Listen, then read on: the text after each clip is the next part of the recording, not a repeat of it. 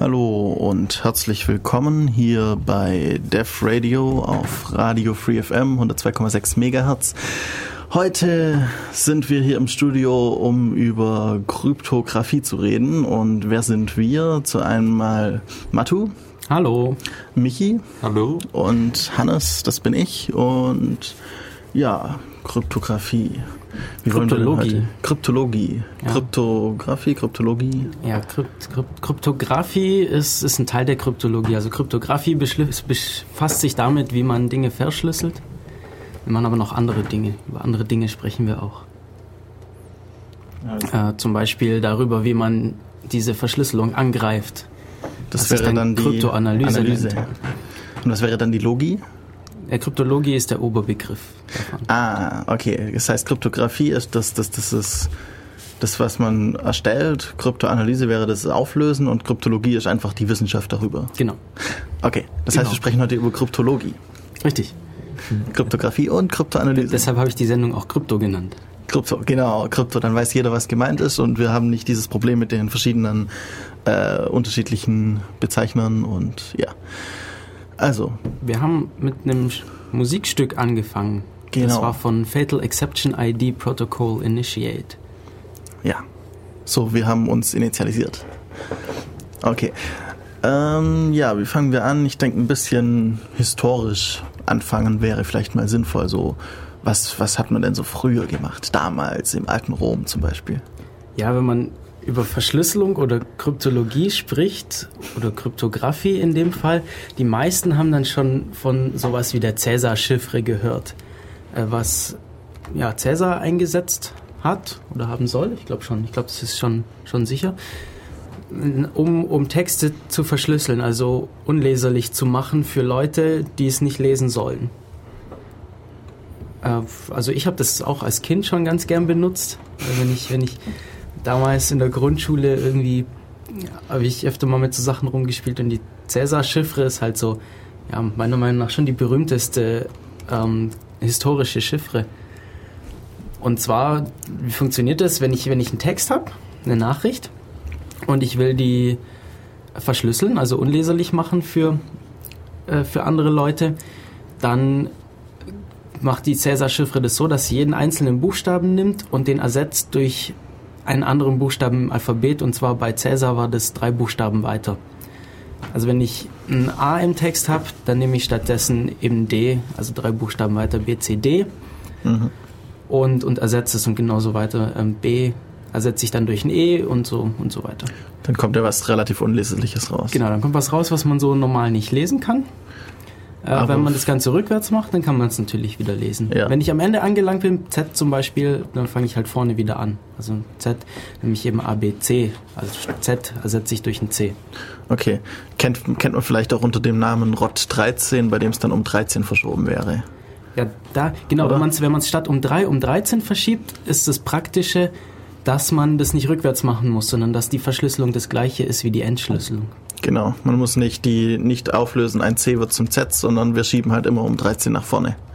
So bei, bei der Cäsar-Schrift müssen wir um, wenn wir um 3 nach vorne schieben, dann um 23 weiterschieben, wenn wir immer nach vorne verschieben wollten. Ja. Oder um 3 zurück. Ja, genau. Okay, aber äh, das ist doch relativ einfach rauszukriegen. Da schaut man sich so das Wort an und alle Worte sind gleich lang und dann, also immer noch genauso lang, wie sie sein sollen und dann, dann verschiebe ich irgendwie, probiere ich halt mal rum und verschiebe mal die Buchstaben zueinander und plötzlich kommt wieder das Richtige raus. Das kann man relativ leicht knacken. Ja, also früher, zu Cäsars Zeiten, waren wir der Meinung, dass das nicht zu knacken ist. so clever. Cäsar verschlüsseln. Ja, wir ich sagen, mein, es ist nicht zu knacken und dann ist es nicht zu knacken. Wenn man ja, wenn man irgendwie auch noch nicht so. Ist mir überhaupt aufgefallen. Also ich, ich habe dieses Semester bei Professor Schöning an der Uni Kryptologie gehört, die Vorlesung. Ist mir überhaupt aufgefallen, wie, wie, wie lange wir eigentlich gebraucht haben, um in der, in der Verschlüsselung was, was Sinnvolles hinzubekommen. Mhm. Und selbst heute ist es ja fragwürdig, wie sicher das alles ist, was wir machen. Ja. Äh, ob das nicht vielleicht in ein paar Jahren alles vollkommen geknackt ist. Also Spätestens, wenn wir einen Quantenrechner haben oder sowas. Ja gut, also da werden wir jetzt noch, noch in, in der Sendung heute drauf kommen. Mhm. Äh, was, was wir denn haben, was, was tatsächlich sicher ist, weil es gibt schon äh, Algorithmen, und Verschlüsselungsmethoden, die, die wir wirklich als sicher und nicht knackbar betrachten können, mhm. aber ähm, das meiste ist es eben nicht. Ja. Genau, was ich noch sagen wollte zu der Cäsar-Verschlüsselung. Also wir haben jetzt gesagt, so ja, um, um, wir verschieben einfach jeden Buchstaben um drei im Alphabet und dann kann man das so nicht mehr so leicht erkennen. Dieses um drei verschieben, das nennt man auch oft den Schlüssel oder, oder Key oder, oder das Geheimnis. Einfach zu wissen, dass wir es um drei verschoben haben. Genau. Und, und dass wir es dann eben wieder um 23 zurück verschieben, äh, weiter verschieben müssen oder um drei zurück. Genau, derjenige, der das dann lesen möchte, der muss eben auch dann diesen Schlüssel kennen, um das um den richtigen ja, Shift wieder, wieder zu verschieben, den Text und den dann wieder lesen können. Und so Schlüssel kommen in jedem, in jedem Kryptosystem vor. Also man muss immer etwas wissen, genau, um das wieder entschlüsseln zu können. Genau, so, also wir haben, eigentlich besteht sowas immer aus, ich habe eine Nachricht, die ich verschicken möchte, ich habe irgendein Verfahren, wie ich die unleserlich mache und auf der anderen Seite wieder ein Verfahren, wie ich sie wieder, wie ich das Verschlüsselte wieder lesbar mache und beide diese Verfahren brauchen eben einen oder verschiedene Schlüssel. Das heißt, das Verfahren kennt jeder, das sollte so sein, ja. Ja, also oder oder man weiß halt, man kann theoretisch das Verfahren rausbekommen, aber deswegen immer noch nicht entschlüsseln, weil es eben auf den Schlüssel ankommt, um dann mit dem Verfahren das zu entschlüsseln. Ja, ich glaube, das so mit dem Idee. Verfahren kennt jeder, da sollten wir nachher nochmal über Kerkhoff reden. Ja. Aber vielleicht machen wir vorher noch ein paar weitere historische denn, Sachen. Ja, was gab's denn noch? Ich, ich habe jetzt hier noch die Wikipedia-Seite zur Cäsar-Verschlüsselung. Mhm. Äh, Ob es da noch irgendwas weiteres Interessantes gibt. Vielleicht hätte ich mir die mal vor der, vor der Sendung anschauen sollen. Ach, wo, das geht schon jetzt hier. Ah ja, also. genau. Äh, zum, um, das, um das zu machen, diese Verschlüsselung, äh, kann man, gibt es auch diese, diese Chiffrierscheibe, die bestimmt auch schon viele Leute gesehen haben. Da ist einfach, ist einfach so, ein, so ein Kreis, äh, in dem das Alphabet angeordnet ist oder halt aufgeschrieben ist im Kreis und eine zweite, eine zweite Scheibe drauf, die ein bisschen kleiner ist, wo auch das Alphabet steht und man kann es dann eben so verschieben und dann sieht man gleich, welcher Buchstabe durch welchen ersetzt wird. Ich weiß noch damals, als ich noch klein war und Mickey Mouse Hefte gekauft habe, da war in einem so eine drin. Mhm. Auf das habe ich mich vorhin auch bezogen. ja, das, das war voll toll. Genau, genau. Ja, was wäre denn äh, jetzt so eine Fortführung von der Cäsar-Chiffre? Also was, was könnte man denn sonst machen, außer irgendwie einfach jeden, alle Buchstaben um drei weiterzuschieben? Ähm, ja, also das war ja, wie gesagt, jetzt, jetzt die wahrscheinlich die bekannteste. Kennt eine Frage an euch. Habt ihr irgendwie, bevor ihr euch in der Uni oder, oder im, Studium damit beschäftigt habt, oder bevor, bevor ihr euch hier so damit beschäftigt habt. Habt ihr da schon von, von anderen Chiffren gehört oder so, außer Cäsar? Ach, keine Ahnung. Ich bin mir gerade echt nicht sicher, ob überhaupt. Also ich glaube eher mal nicht. Ich mir das letzte Eventuell Woche halt noch die, die ich jetzt gerade im Hinterkopf hatte, dass man halt eben jeden Buchstaben durch einen beliebigen anderen ersetzt und ja. man dann halt diese gesamte Ersetzungstabelle kennen muss. Ja, genau, also die das. Freimaurer haben das, glaube ich, gemacht. Nicht ganz. War das ja, nicht in der Vorlesung das ist, auch? Ja, ja, das, das, was du meinst, ist, ist, eine, ist so eine Kunstschrift, also eine, eine Geheimschrift, also eine Schrift. Ich benutze für jeden Buchstaben ein anderes Schriftzeichen. Einfach. Oder ein anderes genau, Zeichen also überhaupt. Ihr meint unterschiedliche Dinge. Was mich jetzt gerade gemeint hat mit der, mit der Freimaurer-Chiffre, da ähm, ersetzt man jeden Buchstaben einfach durch ein Zeichen, das man so nicht kennt oder das es bisher nicht gibt. Okay. Äh, die Freimaurer haben dazu äh, ja, sich eben so eine, so eine Tabelle gemacht und ist ein bisschen schwierig zu erklären im, im Radio. ja, man, man, nimmt halt einfach, an sich nimmt man halt irgendwelche Zeichen, Sterne, genau. Smileys und sagt halt, genau. halt, ein G ist jetzt immer ein lächelndes Smiley und ein I ist halt ein äh, trauriges, trauriges Smiley. Smiley. und äh, eine, eine, eine, Viertelnote ist ein, eine, ein L und dann schreibt man halt damit. Ja, bloß, dass es nicht ganz ohne System war. Die hatten sich schon was überlegt, wie. Ja, es, ja, es man halt ist, sinnvoll es ist sehr leicht kann. zu rekonstruieren, auch wenn man jetzt keine Tabelle oder so hat, man kann das ganz leicht aus dem Kopf sich mhm. überlegen, welcher Buchstabe was sein muss. Und zwar haben die das, ich kann es mal kurz versuchen, die haben, die haben vier Tabellen sich gemacht, ähm, zwei normale und zwei, die, die, die schräg angeordnet sind, also zwei, ich glaube, drei mal drei Kästen. Und die anderen beiden hatten dann vier. Das war also das erste, die ersten beiden waren praktisch so eine Raute mhm. und die zweiten beiden so ein X Und in den einzelnen Feldern dieser Tabelle haben sie dann die Buchstaben in der Reihenfolge aufgeschrieben und in der zweiten jeweils noch einen Punkt dazu gemacht.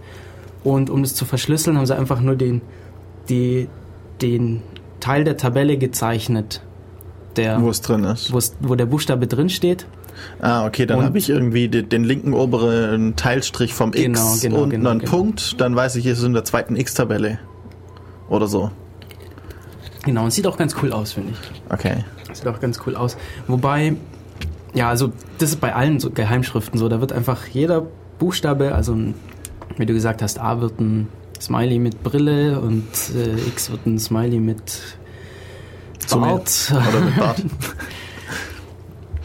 Ähm, ja, und, und, und so sehen die alle aus. Und ja, das war das, was Miri gemeint hat mit Geheimschrift. Und du hast gesagt, man kann die einfach beliebig durcheinander werfen, die Buchstaben. Genau, Also, äh, wie eine Cäsar-Chiffre. Ich nehme halt alle 26 Buchstaben plus vielleicht noch Leerzeichen und Inter Interpunktionszeichen genau. und sag halt einfach, ein, ein Punkt wird ab jetzt zu einem Z und ein Leerzeichen wird zu, zu einem A und das äh, C wird zu einem Leerzeichen und dann schreibe ich halt so mit. Ja. Also ich nehme meinen gesamten Text und jedes Zeichen wird halt in ein anderes Zeichen überführt. Ja.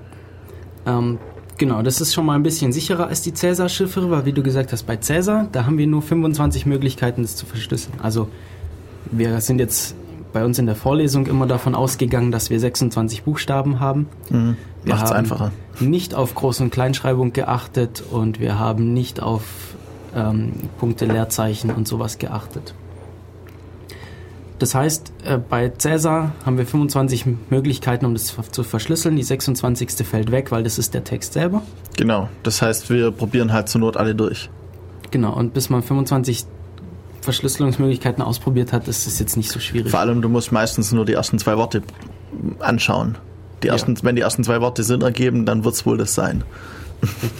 Und ähm, ja, im Allgemeinen gibt es aber äh, diese ungefähr, ich glaube, 2 hoch 88 Möglichkeiten, das anzuordnen. Wenn, du wenn, wenn wir das, wenn wir 26 Fakultät rechnen, also jeden Buchstaben auf irgendeinem beliebigen anderen abbilden, dann können wir uns halt so eine Tabelle machen, wie du gesagt hast. Also wir sagen jetzt ein A ist ein F und ein F ist ein B und irgendwie halt zufällig. Genau. Und da haben wir 26 Fakultätmöglichkeiten. Weil wir uns für den ersten haben wir 26 Auswahlmöglichkeiten, für den zweiten nur noch 25 und dann kann man das alles zusammenrechnen. Genau, und das ist, das ist schon mal eine ganze Menge. Das sind ungefähr 2 hoch 88 und, nee, nicht 2 hoch 8, 2 hoch 88. Äh, und das ist eine ziemlich lange Zahl hier, die ich Ja, also 2 hoch 10 sind schon 1000 Sachen. Und wir haben dann ja mit jedem, mit jeder Zahl, die da noch dazukommt, immer noch mal das Doppelte. Jo. Ja. 2 hoch 88 Mö Möglichkeiten. Das heißt, da alle durchzuprobieren, das würde schon zu lange dauern. Selbst, ich glaube, selbst auf heutigen Rechnern, ja, selbst auf heutigen Rechnern äh, würde das viel zu lange dauern, da alles durchzuprobieren, bis man den richtigen Text gefunden hat. Ja, da könnte man ausrechnen, dann halt, wie lange man braucht für eine Ausrechnung und sowas. Aber ja, auf jeden Fall, das wäre sehr lange. Genau. Äh, ja, wie man jetzt, wie man jetzt sowas, wie man sowas knackt, das können wir ja gleich noch machen, aber vielleicht noch ein paar andere Chiffren. Ja, was gibt's noch Ähm, sonst alles? Skytale. Skytale. cool. Ich habe das immer Skytail genannt, bevor ich das zum ersten Mal gehört habe. Der, der, der Skytale. Himmel erzählt. Nein, Ich, ich das, habe das, an das, Skynet genannt gedacht eher. nee, Skitale ist, ist auch ganz witzig. Und zwar ist da der Schlüssel eigentlich ein Stock oder ein Rohr. Also Mhm. irgendwas rundes, langes. Kugelschreiber, naja, sollte vielleicht ein bisschen größer sein. Schwertgriff. Schwertgriff, ja. Warum nicht? Auf jeden Fall nimmt man dann einen Papierstreifen, so ein, zwei Zentimeter breit, und wickelt den um diesen Stock rum oder um dieses Rohr. Und dann schreibt man in Längsrichtung von dem Stock seinen Geheimtext drauf. Immer einen Buchstaben pro, pro Streifenabschnitt. Und dann wickelt man das wieder ab. Und dann sind die Buchstaben natürlich vollkommen durcheinander. Man muss dann halt noch auf die anderen Leserichtungen auch noch irgendwelche Buchstaben schreiben. Wie, meinst du das? Man muss, also man muss auf eine, äh, an einem Ort äh, den, den richtigen Text schreiben und der Rest mit schlechtem Text füllen. Ja gut, oder du nimmst halt ein Papier, sodass es genau drauf passt. Ja, okay, oder so. Ja. Naja, wenn man das auf jeden Fall abwickelt, dann ist es, dann sind die Buchstaben vollkommen durcheinander gewürfelt. Mhm. und auch nicht mehr so richtig lesbar. Weil das, ich muss halt wissen, wie, welchen Durchmesser das, das, äh, der Stock hatte, auf den ich es gewickelt habe. Aber da fällt mir ein, das ist gerade, das ist eine ganz andere Art von Verschlüsselung. Also was Mhm. wir, ähm, was wir bisher hatten, das war eine sogenannte monoalphabetische Chiffre. Ähm, genau, das, das sind alles, Mo ja, nein, sind es nicht, nicht alles. Also es ist es ist eine monoalphabetische Chiffre. Cäsar heißt also, dass das ein Buchstabe im Klartext, also in der Nachricht, im verschlüsselten Text immer den gleichen anderen Buchstaben ergibt. Also wenn ich ein B habe, dann ist es, dann ist es im verschlüsselten Text immer der gleiche Buchstabe. Egal wo ich im Text ein B habe, ähm, dann ist im verschlüsselten Text an der Stelle auch immer dieser gleiche andere Buchstabe. Bei Skytale ist das nicht so. Da sind die, das, das ist, das ist ähm, eine Permutation. Ja, bei Skytalen ver, ähm, ähm, verschlüssel ich nicht den Buchstaben, sondern den Ort des Buchstabens. Genau, da, da, genau, genau, da ändere ich den Ort von den Buchstaben im Text. Äh, wie heißt denn das? Ähm, das ist eine polyalphabetische Chiffre. Nee. Nein, Nee, Polyalphabet. Enigma zum Beispiel wäre polyalphabetisch. Ähm, das hat einen Namen. Das hat einen Namen. Ich fällt der nur gerade nicht ein. Ähm, Hm. ein- einfach. Ja, auf, auf jeden Fall, wir verändern eben den Ort de, im Text. Das heißt, wir nehmen irgendwie den, der eigentlich erste Buchstabe steht dann halt an vierter Stelle. So ungefähr. Und der an vierter sein sollte, steht dann halt an der zehnten. Und dann, da das um den Stab rumgewickelt ist und wir uns immer wieder äh, von den Orten her mehr oder weniger wiederholen, ähm, passt es dann, äh, sind die komplett durcheinander gemischt einfach. Also das Wort wäre irgendwie 2, 7, 10, 1, 5, 4, äh, 1, 4, 5 oder sowas. Ich, ich habe den, ich hab den Begriff Ja. gefunden. Das heißt Transpositionschiffre. Transposition, genau, wir verschieben was. Genau. Also wir, Transpositionieren. okay. Ja. Ja. Wie wär's mit ein bisschen Musik? Ja, wir machen Musik. Was kommt denn als nächstes? Äh, als nächstes kommt von, oh, jetzt habe ich den Namen vergessen. Das schaue ich jetzt noch kurz nach auf Jamendo. So lange müssen wir uns noch kurz unterhalten. Ja, das, das war doch, wir hatten die doch gestern zusammengestellt. War das nicht von der gleichen Band nochmal, wie gerade eben? Nee, nee, nee, nee, nee. Dann war es von den, von den, von den Look her oder wie die hießen. Ja, genau. Moment, ich logge mich hier. Äh, diese, diese, diese japanische 8-Bit-Band. Also sah auf jeden Warte Fall mal, japanisch aus, weil auf dem Cover ist so ein Ah, ja, japanisches Gesicht. L- Lukash. Lukash, genau. Lukash. Lukash und zwar Prelude. Genau, Album Digital Memories. genau. Bis gleich. So, hallo, da sind wir wieder zurück hier bei Def Radio auf Radio Free FM. Und heute haben wir das Thema Krypto. Und wir hatten jetzt schon die Cäsar-Chiffre, also das Verschieben im Alphabet und die Skytale, die mit dem Stab, wo man es drum rumwickelt. Und wir haben gerade noch ein zweites Lied gespielt. Und wir haben noch ein zweites Lied gespielt, genau. War Gleichen? Band und es hieß Winter Error. Winter Error, der Winterfehler. Genau. Okay. Ja. Ich, ich sitze übrigens gerade dem Hannes gegenüber. Er ist ja heute hier praktisch mein Fragensteller. Genau. Und Hannes hat heute eine neue Frisur. Also keine. Frisur. Also praktisch keine Frisur mehr. Ich habe das getwittert. Wir haben einen Twitter-Account, da könnt ihr drauf schauen. Ähm, at dev-radio Genau. auf Twitter. Und ihr Ja. könnt uns auch so im äh, Studio erreichen, falls ihr irgendwelche Fragen zu Krypto habt oder zu meiner Frisur. ähm, zum Beispiel mit dem Telefon 0731 938 6299, also Vorwahl Ulm 0731 und dann die Telefonnummer 938 6299. Ähm, einfach ein bisschen klingeln lassen und dann nehmen wir euch rein. Wir haben äh, ja außer Twitter, dev-radio, haben wir natürlich noch äh, E-Mail radio.ulm.cc.de und den Chat, den IRC-Chat, irc.in-ulm.de im Channel Dev Radio. Ähm, ja, Genau, bin ich auch schon drin. Ist aber noch nicht so viel los heute. gar nicht viel los. Steht ja also nicht. bisher bin ich der Einzige, der was geschrieben hat. Okay, ja, dann kommt Aber rein sind, sind und noch zwei. Nee, einer ist raus, einer ist rein. ja, Sehr schön. Genau. Also, ähm, wir hatten jetzt die monoalphabetische Verschlüsselung eben mit sowas wie Cäsar-Chiffre oder auch diese äh, einfach ein, ein paralleles Alphabet zu haben oder auch eine einfach eine andere Schrift zu haben, ist ja auch sowas in der Art. Ja, das sind alles. Das sind alles diese monoalphabetischen Verschlüsselungen Genau, und die also Trans- monoalphabetisch heißt, ich tue einfach einen Buchstaben auf immer den gleichen abbilden und Genau. dann sieht der Text anders aus und ich kann den so nicht mehr lesen. Und die ähm, Transpositionsverschlüsselung, wo ich den Ort verändere, eben zum Beispiel über Skytale oder halt über eine andere Vorschrift, wie auch immer die aussehen mag. Zum Beispiel eine Permutation, wer sich wer ein bisschen Ja. sich mit Mathe auskennt. Permutation einfach äh, eine Anzahl von Elementen in einer bestimmten Reihenfolge durcheinander würfeln. Genau, ich sag halt, das erste Element kommt eigentlich dann nachher im Endtext immer an die dritte Stelle. Oder so. Und zu jeder, jeder Permutation kann man auch umdrehen, wenn man die Regel weiß. Und so kann man das dann wieder entschlüsseln. Dann wäre Genau. die Permutation wäre dann, wenn wir über den Schlüssel gesprochen, die Permutation wäre dann der Schlüssel. So Und das Permutieren wäre das Verfahren. genau, Also es zu tun. genau. nach- Und, und in dem Fall bräuchte man sogar zwei verschiedene Chiffre, äh, Schlüssel, wie bei Cäsar übrigens auch, also drei zum Verschlüsseln, Und 23 zum zum Entschlüsseln. Entschlüsseln, genau. Wenn man das gleiche Verfahren verwendet. Mhm. Und bei der Permutation, wenn man auch hier das gleiche Verfahren verschlüsselt, braucht man eben eine Regel, um das durcheinander zu würfeln und eine zweite Und Regel, die- um das, um einen durcheinander gewürfelten Text wieder in die richtige Reihenfolge zu Genau, das genaue Gegenteil. Also 1 wird zu 3 und dann sage ich halt 3 wird zu 1. Genau. Vielleicht sollten wir jetzt was dazu sagen, wieso denn das jetzt gerade alles Genau. überhaupt nicht sicher ist, was wir jetzt erzählt haben. Na, vielleicht sollten wir sagen, Vor warum allem, wir das wieso tun wir, machen wollen wir sowas überhaupt? Und dann, ja, es hat doch überhaupt nichts gebracht. Okay.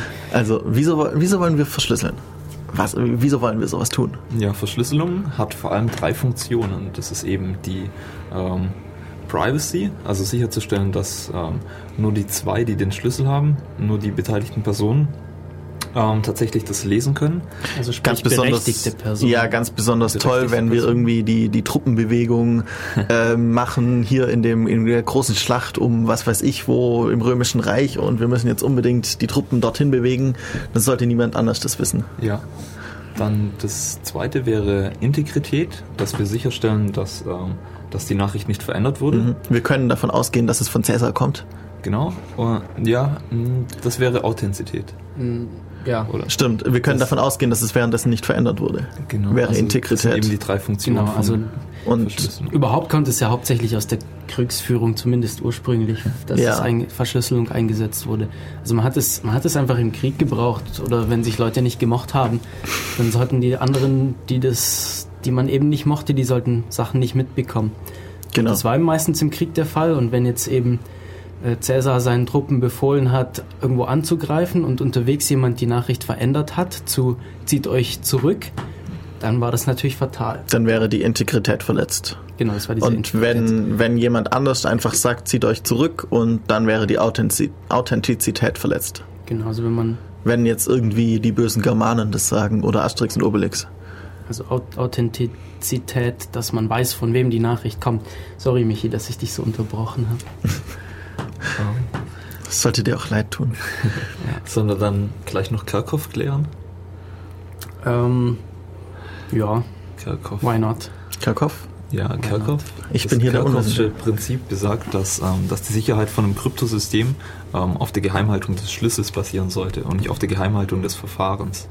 Ähm, also dass ähm, es sollte eben nie so sein, dass ich mir irgendein Verfahren überlege, wie ich was äh, verschiebe und ähm, einfach davon ausgeht, bloß weil jemand nicht weiß, was ich da mache, ähm, kann das auch nicht entschlüsseln. Sondern es sollte halt so sein, idealerweise, dass ich ein Verfahren komplett offenlege ähm, und ähm, das Verfahren an sich auch sicher ist, sodass die Geheimhaltung eben nur auf dem Schlüssel basiert. Also Stichwort wäre hier noch ähm, Security by Obscurity, was eben ja proprietäre Verfahren gibt, ähm, Zum die Beispiel deswegen auch. funktionieren, weil es halt kein Mensch kennt. Aber wie wir Ja. alle wissen, ist es halt kein Problem, sowas zu reverse engineeren.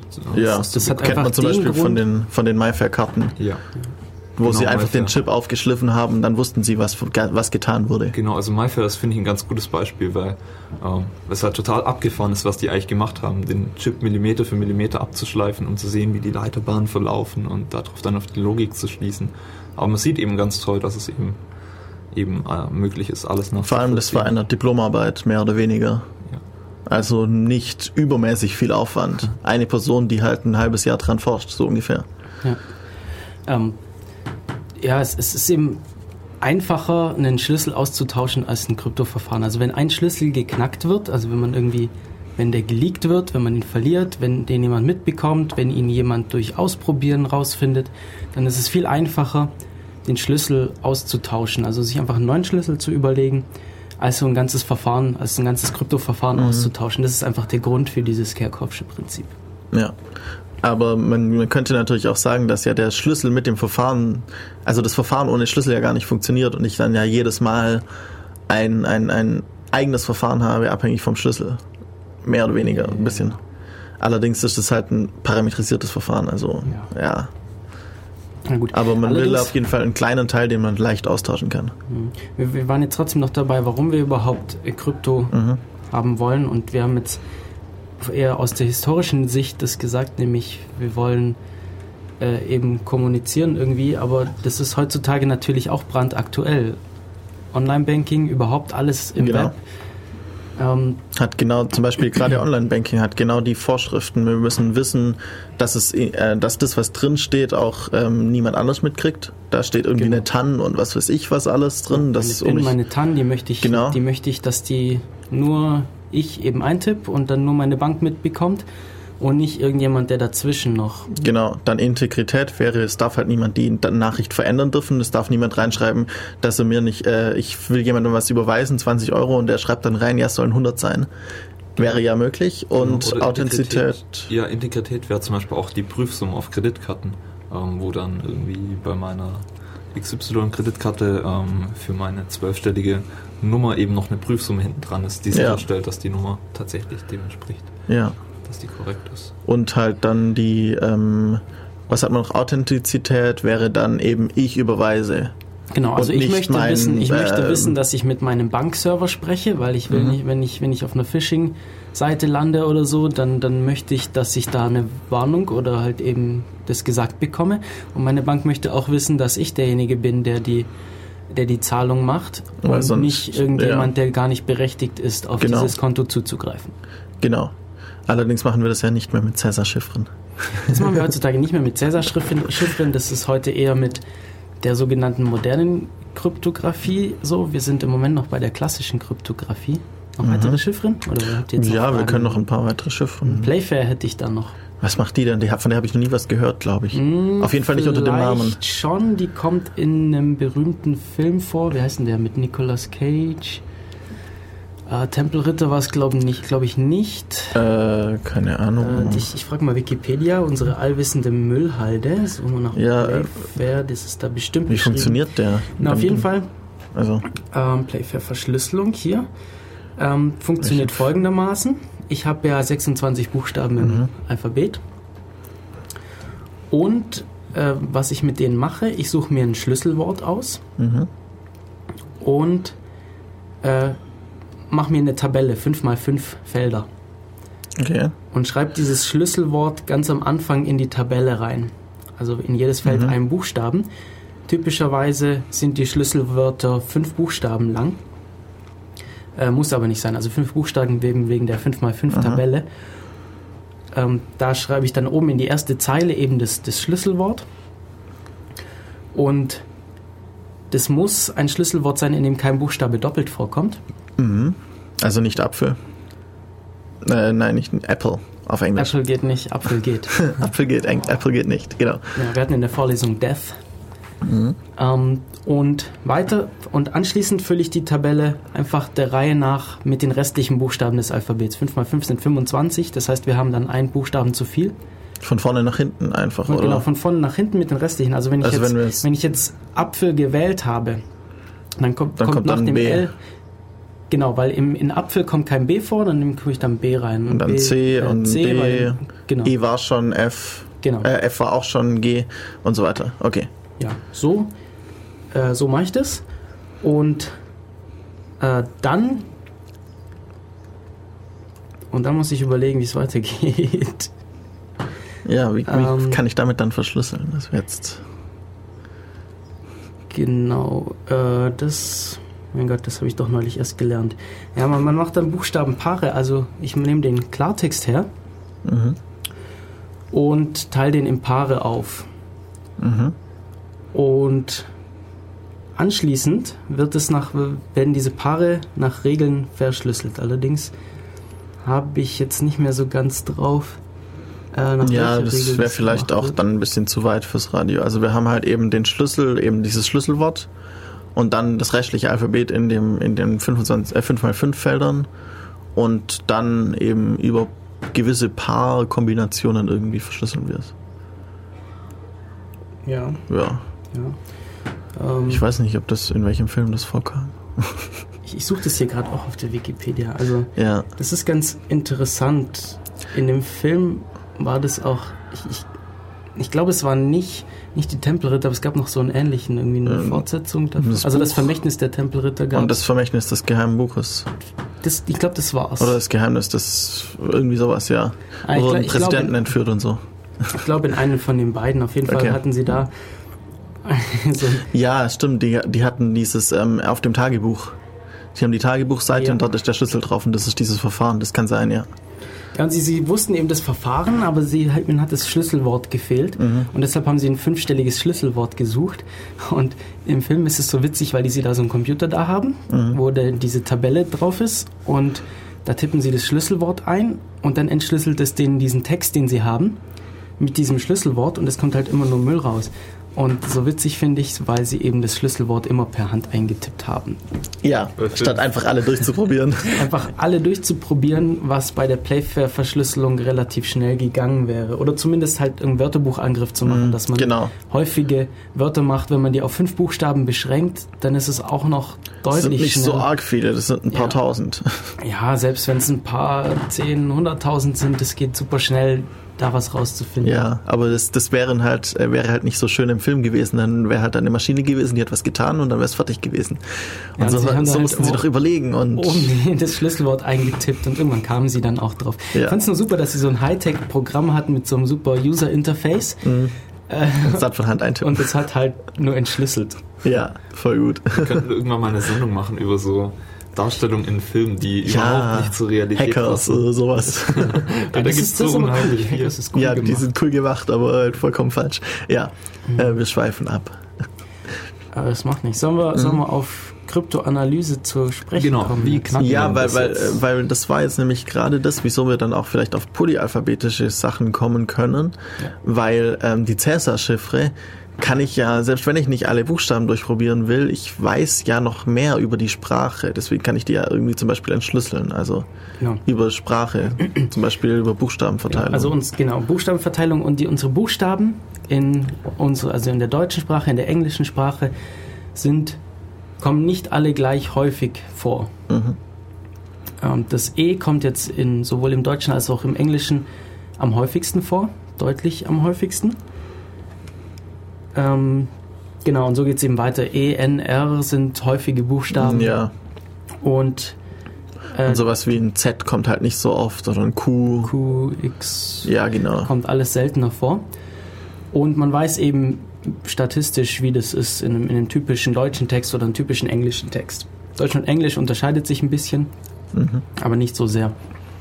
Und sowas kann man natürlich irgendwie feststellen, wie häufig irgendwas vorkommt. Dann das heißt, sagen wir einfach, wir nehmen den Text und lassen da wieder eine statistische Analyse drüber laufen. Genau. Und der häufigste Buchstabe war dann vermutlich ein E. Genau, also das heißt, ich, wenn ich einen verschlüsselten Text habe, den ich nicht, wenn ich einen Text habe, den ich nicht lesen kann, kann ich jetzt mal gucken, welches sind die häufigsten Buchstaben, die da drin vorkommen. Und dann sage ich, ja, das wird wahrscheinlich ein E gewesen sein, wenn das so oft vorkommt. Mhm. Ähm, und so kann ich mich dann eben langsam vorantasten und man sieht dann ja so ein bisschen, wie das aussieht und kann man ein bisschen raten noch und dann kommt man relativ schnell mhm. auf den Originaltext. Da hilft es, wenn man viel Hang äh, Hangman gespielt hat. Ja, weil man genau. dann irgendwie man spielt mit, eigentlich nur Hangman. Genau, ja. man, man hat halt irgendwie zwei Buchstaben, weiß es sind fünf Buchstaben in dem Wort. Was mache ich? Ja. Ähm, ganz witzig, es gibt ein Buch, das komplett ohne den Buchstaben E geschrieben wurde. Okay. Ich, ich glaube, es ist von. Ein Buch, es ist nicht, nicht nur eine Kurzgeschichte. Nee, ich glaube nicht. Also es ist, ein, es ist ein englischer Text, der komplett ohne den Buchstaben E geschrieben wurde. Es ist ein komplettes Buch, ungefähr, weiß nicht, so dick wie mein, wie mein, wie mein Aufschrieb hier, wie mein, wie mein Skript hier, so ein, 200 Seiten. Komplett okay. ohne E äh, bei sowas kann man dann natürlich so eine Kryptoanalyse komplett vergessen. Ja. Also wenn man, wenn man halt sowas verhindern wollte, müsste man halt schauen, dass man die Statistik also falsch macht, um so einen Angriff zu verhindern. Also es gibt dann, es gibt dann, wir haben jetzt hier gesprochen, ja, man zählt die Buchstabenhäufigkeit und so, da gibt es natürlich automatische Verfahren, um das zu machen. Also es gibt dann auch in der, in der Mathematik äh, und, und Informationstheorie gibt es dann irgendwie so, so Funktionen, die mir eben Sachen aussagen. Äh, zum Beispiel gibt es sowas wie den Ko Koinzidenzindex und der sagt mir eben, ja, wie, wie verschieden ist denn dieser Text von, von so einer echten, also von so einem, von so einem deutschen Text oder von so einem englischen Mhm. Text. Und dann kann man irgendwie so ein bisschen rumprobieren und sobald die sich sehr ähnlich werden, ist die Wahrscheinlichkeit eben hoch, dass ich die Verschlüsselung geknackt habe. ja. Also das kann man ja. automatisieren. Äh, eine coole Idee finde ich da auch, ähm, den Text gleich verteilt zu machen. Also ich ähm, Oh, gebe ja. dem E eben nicht nur, also ich überlege mir zum Beispiel, ähm, dass das E durch den Buchstaben 1 kodiert wird, aber auch durch den Buchstaben 14, 99, Okay. 22, 25. Und ich mache das eben so oft, dass im Endeffekt im Text ähm, alle Kodierungen gleich oft vorkommen. Dann habe ich halt so eine Linie und ich Genau. kann nichts aussagen. Genau. Ja, das, das, das, das wird auch gemacht, nennt sich homophone Verschlüsselung. Mhm. Das ist eben genau, um so statistische Auswertung auszutricksen. Also dann kann ich nicht mehr, dann ist eben jeder Buchstabe gleich oft da drin. Zumindest Jedes Zeichen, das kodiert war. Jedes kodiert kodierte genau, Zeichen. also jedes Geheimtextzeichen. Es werden dann mehr. Also wir haben 26 Buchstaben im Klartext in der Nachricht. Und dann haben wir zum Beispiel 100 Buchstaben, da müssen wir uns halt dann irgendwelche Zeichen ausdenken. Zum Beispiel Zahlen 0 bis 99. Mhm. Und da kommt dann eben jede Statistik, also gemittelt gleich oft vor. Wenn wir jetzt irgendwie alle deutschen Wörter nehmen, dann kommt es irgendwie, oder häufige deutsche Wörter, dann Mhm. wird, es, wird es im Mittel, wird dann jedes Geheimtextzeichen gleich oft vorkommen und dann kann ich mir sowas sparen mit der Entschlüsselung. okay. Äh, ja, von 0 bis 99 ist ganz praktisch. Dann kann ich nämlich sagen, dann habe ich, kann ich das nämlich auf Prozente aufteilen. Also hier steht der, das E kommt mit 17 Prozent am häufigsten vor. Das heißt, ich gebe Das dem heißt- E 17 Zahlen. Genau, 17 Zahlen und die wähle ich dann eben zufällig da raus. Das macht natürlich den Schlüssel schwieriger. Also Mhm. wird dann viel länger. Vor allem beim Entschlüsseln muss ich dann auch immer raussuchen, halt, Genau. habe ich halt 17 Felder, die zu einem E führen Das können. ist also viel mehr Aufwand. Für einen Computer kein Problem, aber für, wenn man das jetzt per Hand machen will, so wie das ja, historisch eben gewachsen ist, ist das schon deutlich schwieriger. Mhm. Vor allem, wenn es irgendwie auch auf Zeit geht oder so. Ja. Wie kann man denn noch die Poly, also äh, die, die ähm, so eine solche Statistiken umgehen? Oder was könnte man sonst noch? Indem man nicht immer den gleichen Buchstaben mit dem gleichen Ge Geheimtextbuchstaben verschlüsselt. Genau.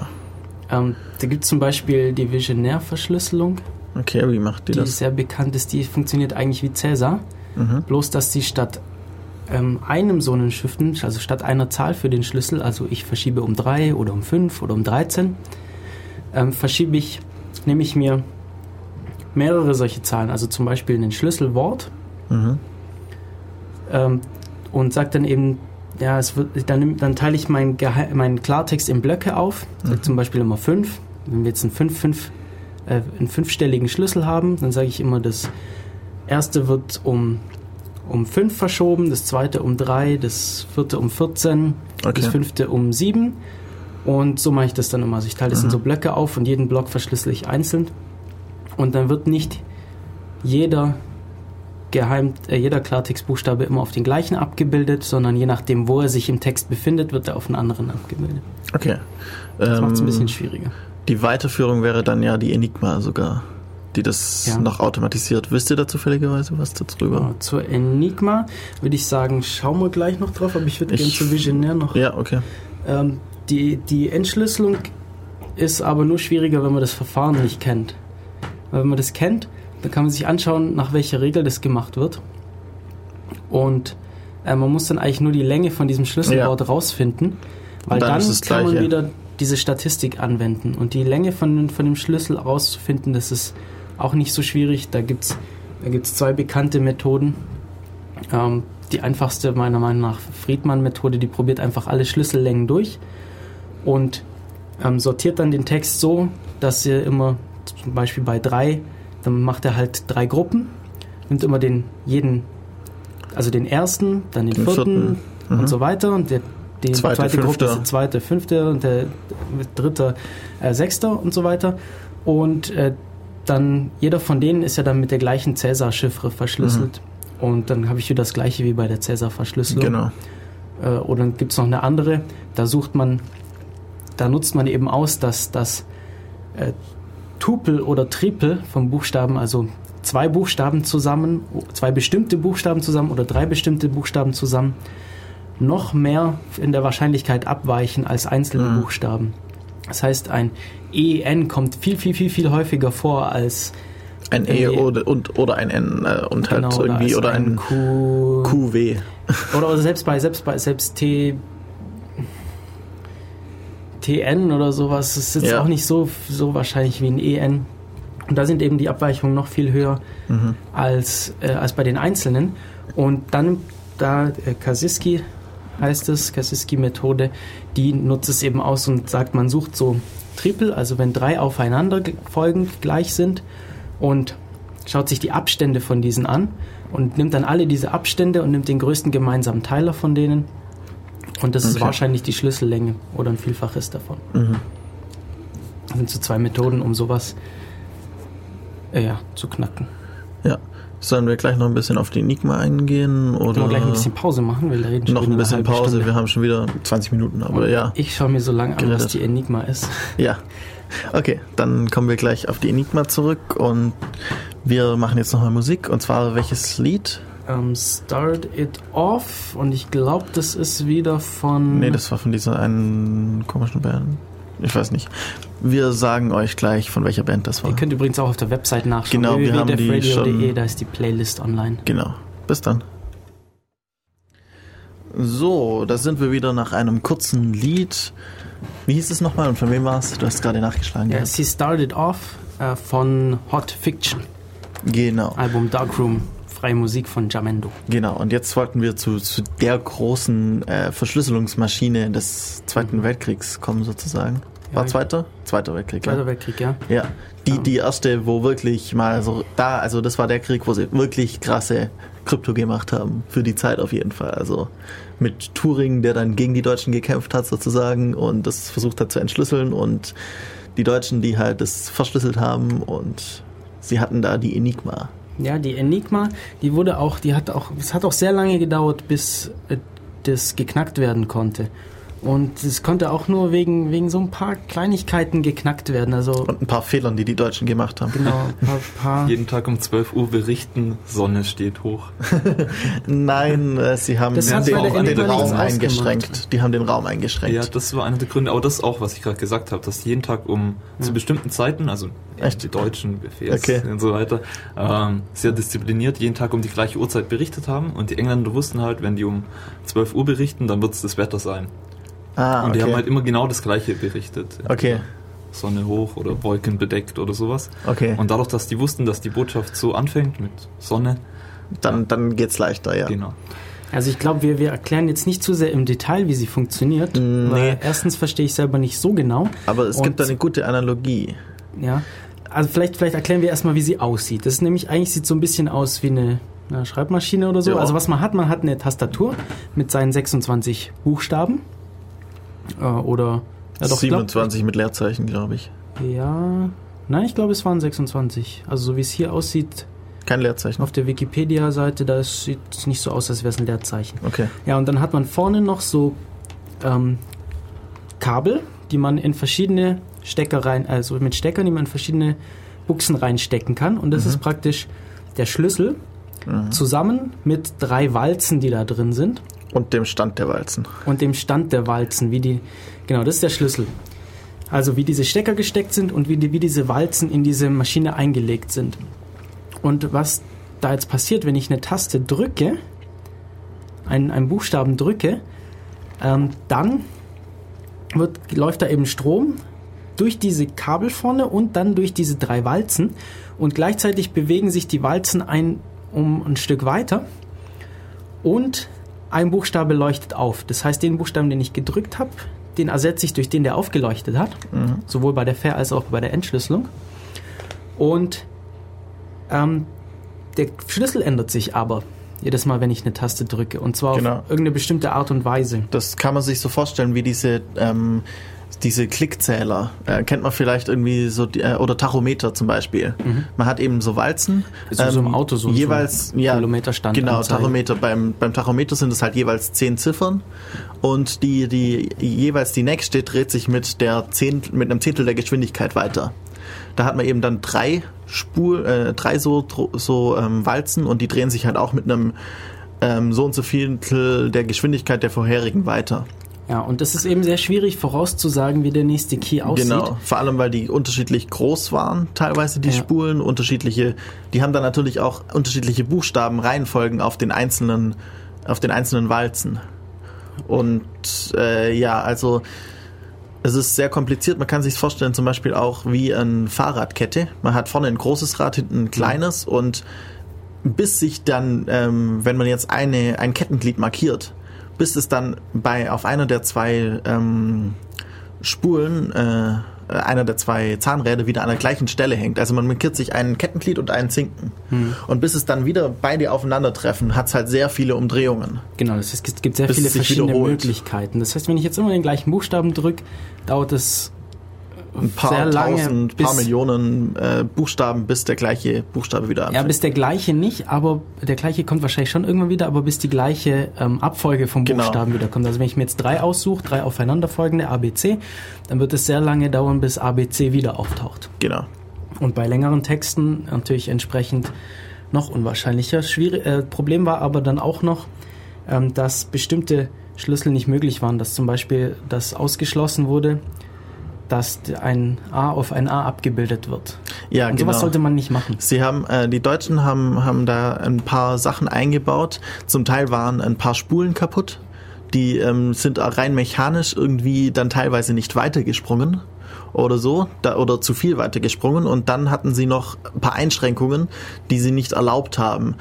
Was dazu natürlich geführt hat, dass man damit eigentlich den, den, den Raum, durch den man suchen muss, wenn man es entschlüsseln will, wieder eingeschränkt hat. Dadurch wurde es nur leichter. Dadurch, dass sie gesagt haben, ja, ein A auf ein A bilden, das ist ja blöd, wurde es eigentlich nur leichter, statt es schwerer zu machen. Ja, und so konnte es dann schlussendlich auch geknackt werden. Ja, es gab dann auch Enigmas, glaube ich, mit bis zu fünf Spulen und was man weiß ich dann was. erweitert Und, mit mehr Spulen. Und dann halt diese, gab es riesige Codebücher, aber die, man hat dann trotzdem noch die Spulen gebraucht und den Stand der Spulen, der stand dann irgendwo anders in einem anderen Codebuch und Das war, war relativ gut, ja. Ja. Sie haben es, glaube ich, wirklich nur geknackt, weil sie ein U-Boot irgendwie irgendwo bekommen haben und Weil dort ein ein paar Codebücher noch drin haben. Also was man hier vielleicht noch erwähnen kann, ist ähm, das Kryptonomikon Ja. an der Stelle. Also im Kryptonomikon kommt zum Beispiel so eine Geschichte vor, dass ähm, die Engländer halt irgendwann gemerkt haben, okay, wir haben es jetzt geknackt zum Teil, aber es ist ja blöd, wenn wir jetzt anfangen, alle U-Boote abzuschießen, weil dann wissen die Deutschen ja, dass wir es geknackt haben und bauen irgendwas viel Stärkeres. Hm. Also dürfen wir die U-Boote nicht abschießen. Und dann haben sie sich halt so total krude Aktionen überlegt, dass sie irgendwie ähm, in Italien einen Stützpunkt aufgebaut haben, der so ausgesehen hat, als wäre dort schon Monate, bloß um irgendwie ein Alibi zu haben, um das U-Boot dann abschießen zu können. Genau. Und lauter so Sachen. Weil sie halt eben, sie mussten sich dann ein, ein, ein Alibi dafür schaffen, dass sie eben das nicht geknackt haben, sondern sie haben dort halt ja schon lange Untergrundagenten gehabt. Also Cryptonomicon von Neil Stevenson. Genau. Äh, tolles Buch, äh, wenn man, also geht vor allem um äh, ein Roman über Verschlüsselung, über Kryptologie. Ja, äh, sehr interessant. Ja, ähm, das ist verwandt mit der Autokey-Chiffre, diese, diese Enigma. Mhm. Also Autokey heißt, ich, ich, ich teile meinen Text in Blöcke auf und verschlüssel den mit, zum Beispiel mit Visionär. Und für den nächsten Block verwende ich aber nicht wieder das gleiche Schlüsselwort, sondern ich verwende den, ähm, den Klartext-Buchstaben vom letzten Block. Nee, den, den, doch, den Klartext vom, vom nächsten, glaube ich. Nee, vom, vom letzten, weil dann kann ich, dann kann ich so Dann kann ich den ersten Block verschlüsseln und dann äh, entschlüsseln und wenn ich den entschlüsselt habe, kann ich den zweiten entschlüsseln. Genau, genau. Okay. Also funktioniert das. Ja, das waren jetzt alles sogenannte klassische Verfahren. Ähm, alles auch historische Verfahren. Es gibt aber auch, wir kommen gleich noch zur Unterscheidung klassisch und moderne Verfahren. Mhm. Das ist ein bisschen, ja, das ist uneinleuchtend, wenn man das noch nicht kennt. Ähm, es wird aber, das, das war jetzt alles darauf basierend, dass beide den gleichen Schlüssel kennen. Genau. Selbst wenn es verschiedene gibt, wie wir vorhin gesagt haben, einmal um 3, einmal um 23 verschieden. Das ist ja nur das, das genaue Gegenstück. Genau, das genaue Gegenstück. Das heißt, wenn man den einen kennt, weiß man automatisch auch den anderen. So, äh, das wird immer noch eingesetzt. Mhm. Ähm, heutzutage sagt man, ja, wenn das Verfahren so sicher ist, dass man nur durch Ausprobieren auf den Text schließen kann, dann reichen mir so etwa 80 Bit an Schlüssel. Also 80 Einsen oder Nullen. Genau, 80 Einsen oder Nullen, äh, was dann auch wieder eine ziemlich große Zahl ergibt, wie wir wissen. an Zwei hoch Möglichkeiten. 80. Ja, und da sagt man eben, ja, dass also ähm, das dürfte einen Angreifer ja so, so, so einige hundert Jahre beschäftigen, bis er da alles durchprobiert hat, um im Mittel auf den richtigen Text zu kommen. Ja, und, und angewendet wird es zum Beispiel bei den Feistel-Netzwerken. Äh, das ist auch so eine, so eine symmetrische Chiffre, zum Beispiel DES. Mhm. Äh, wofür steht nochmal DES?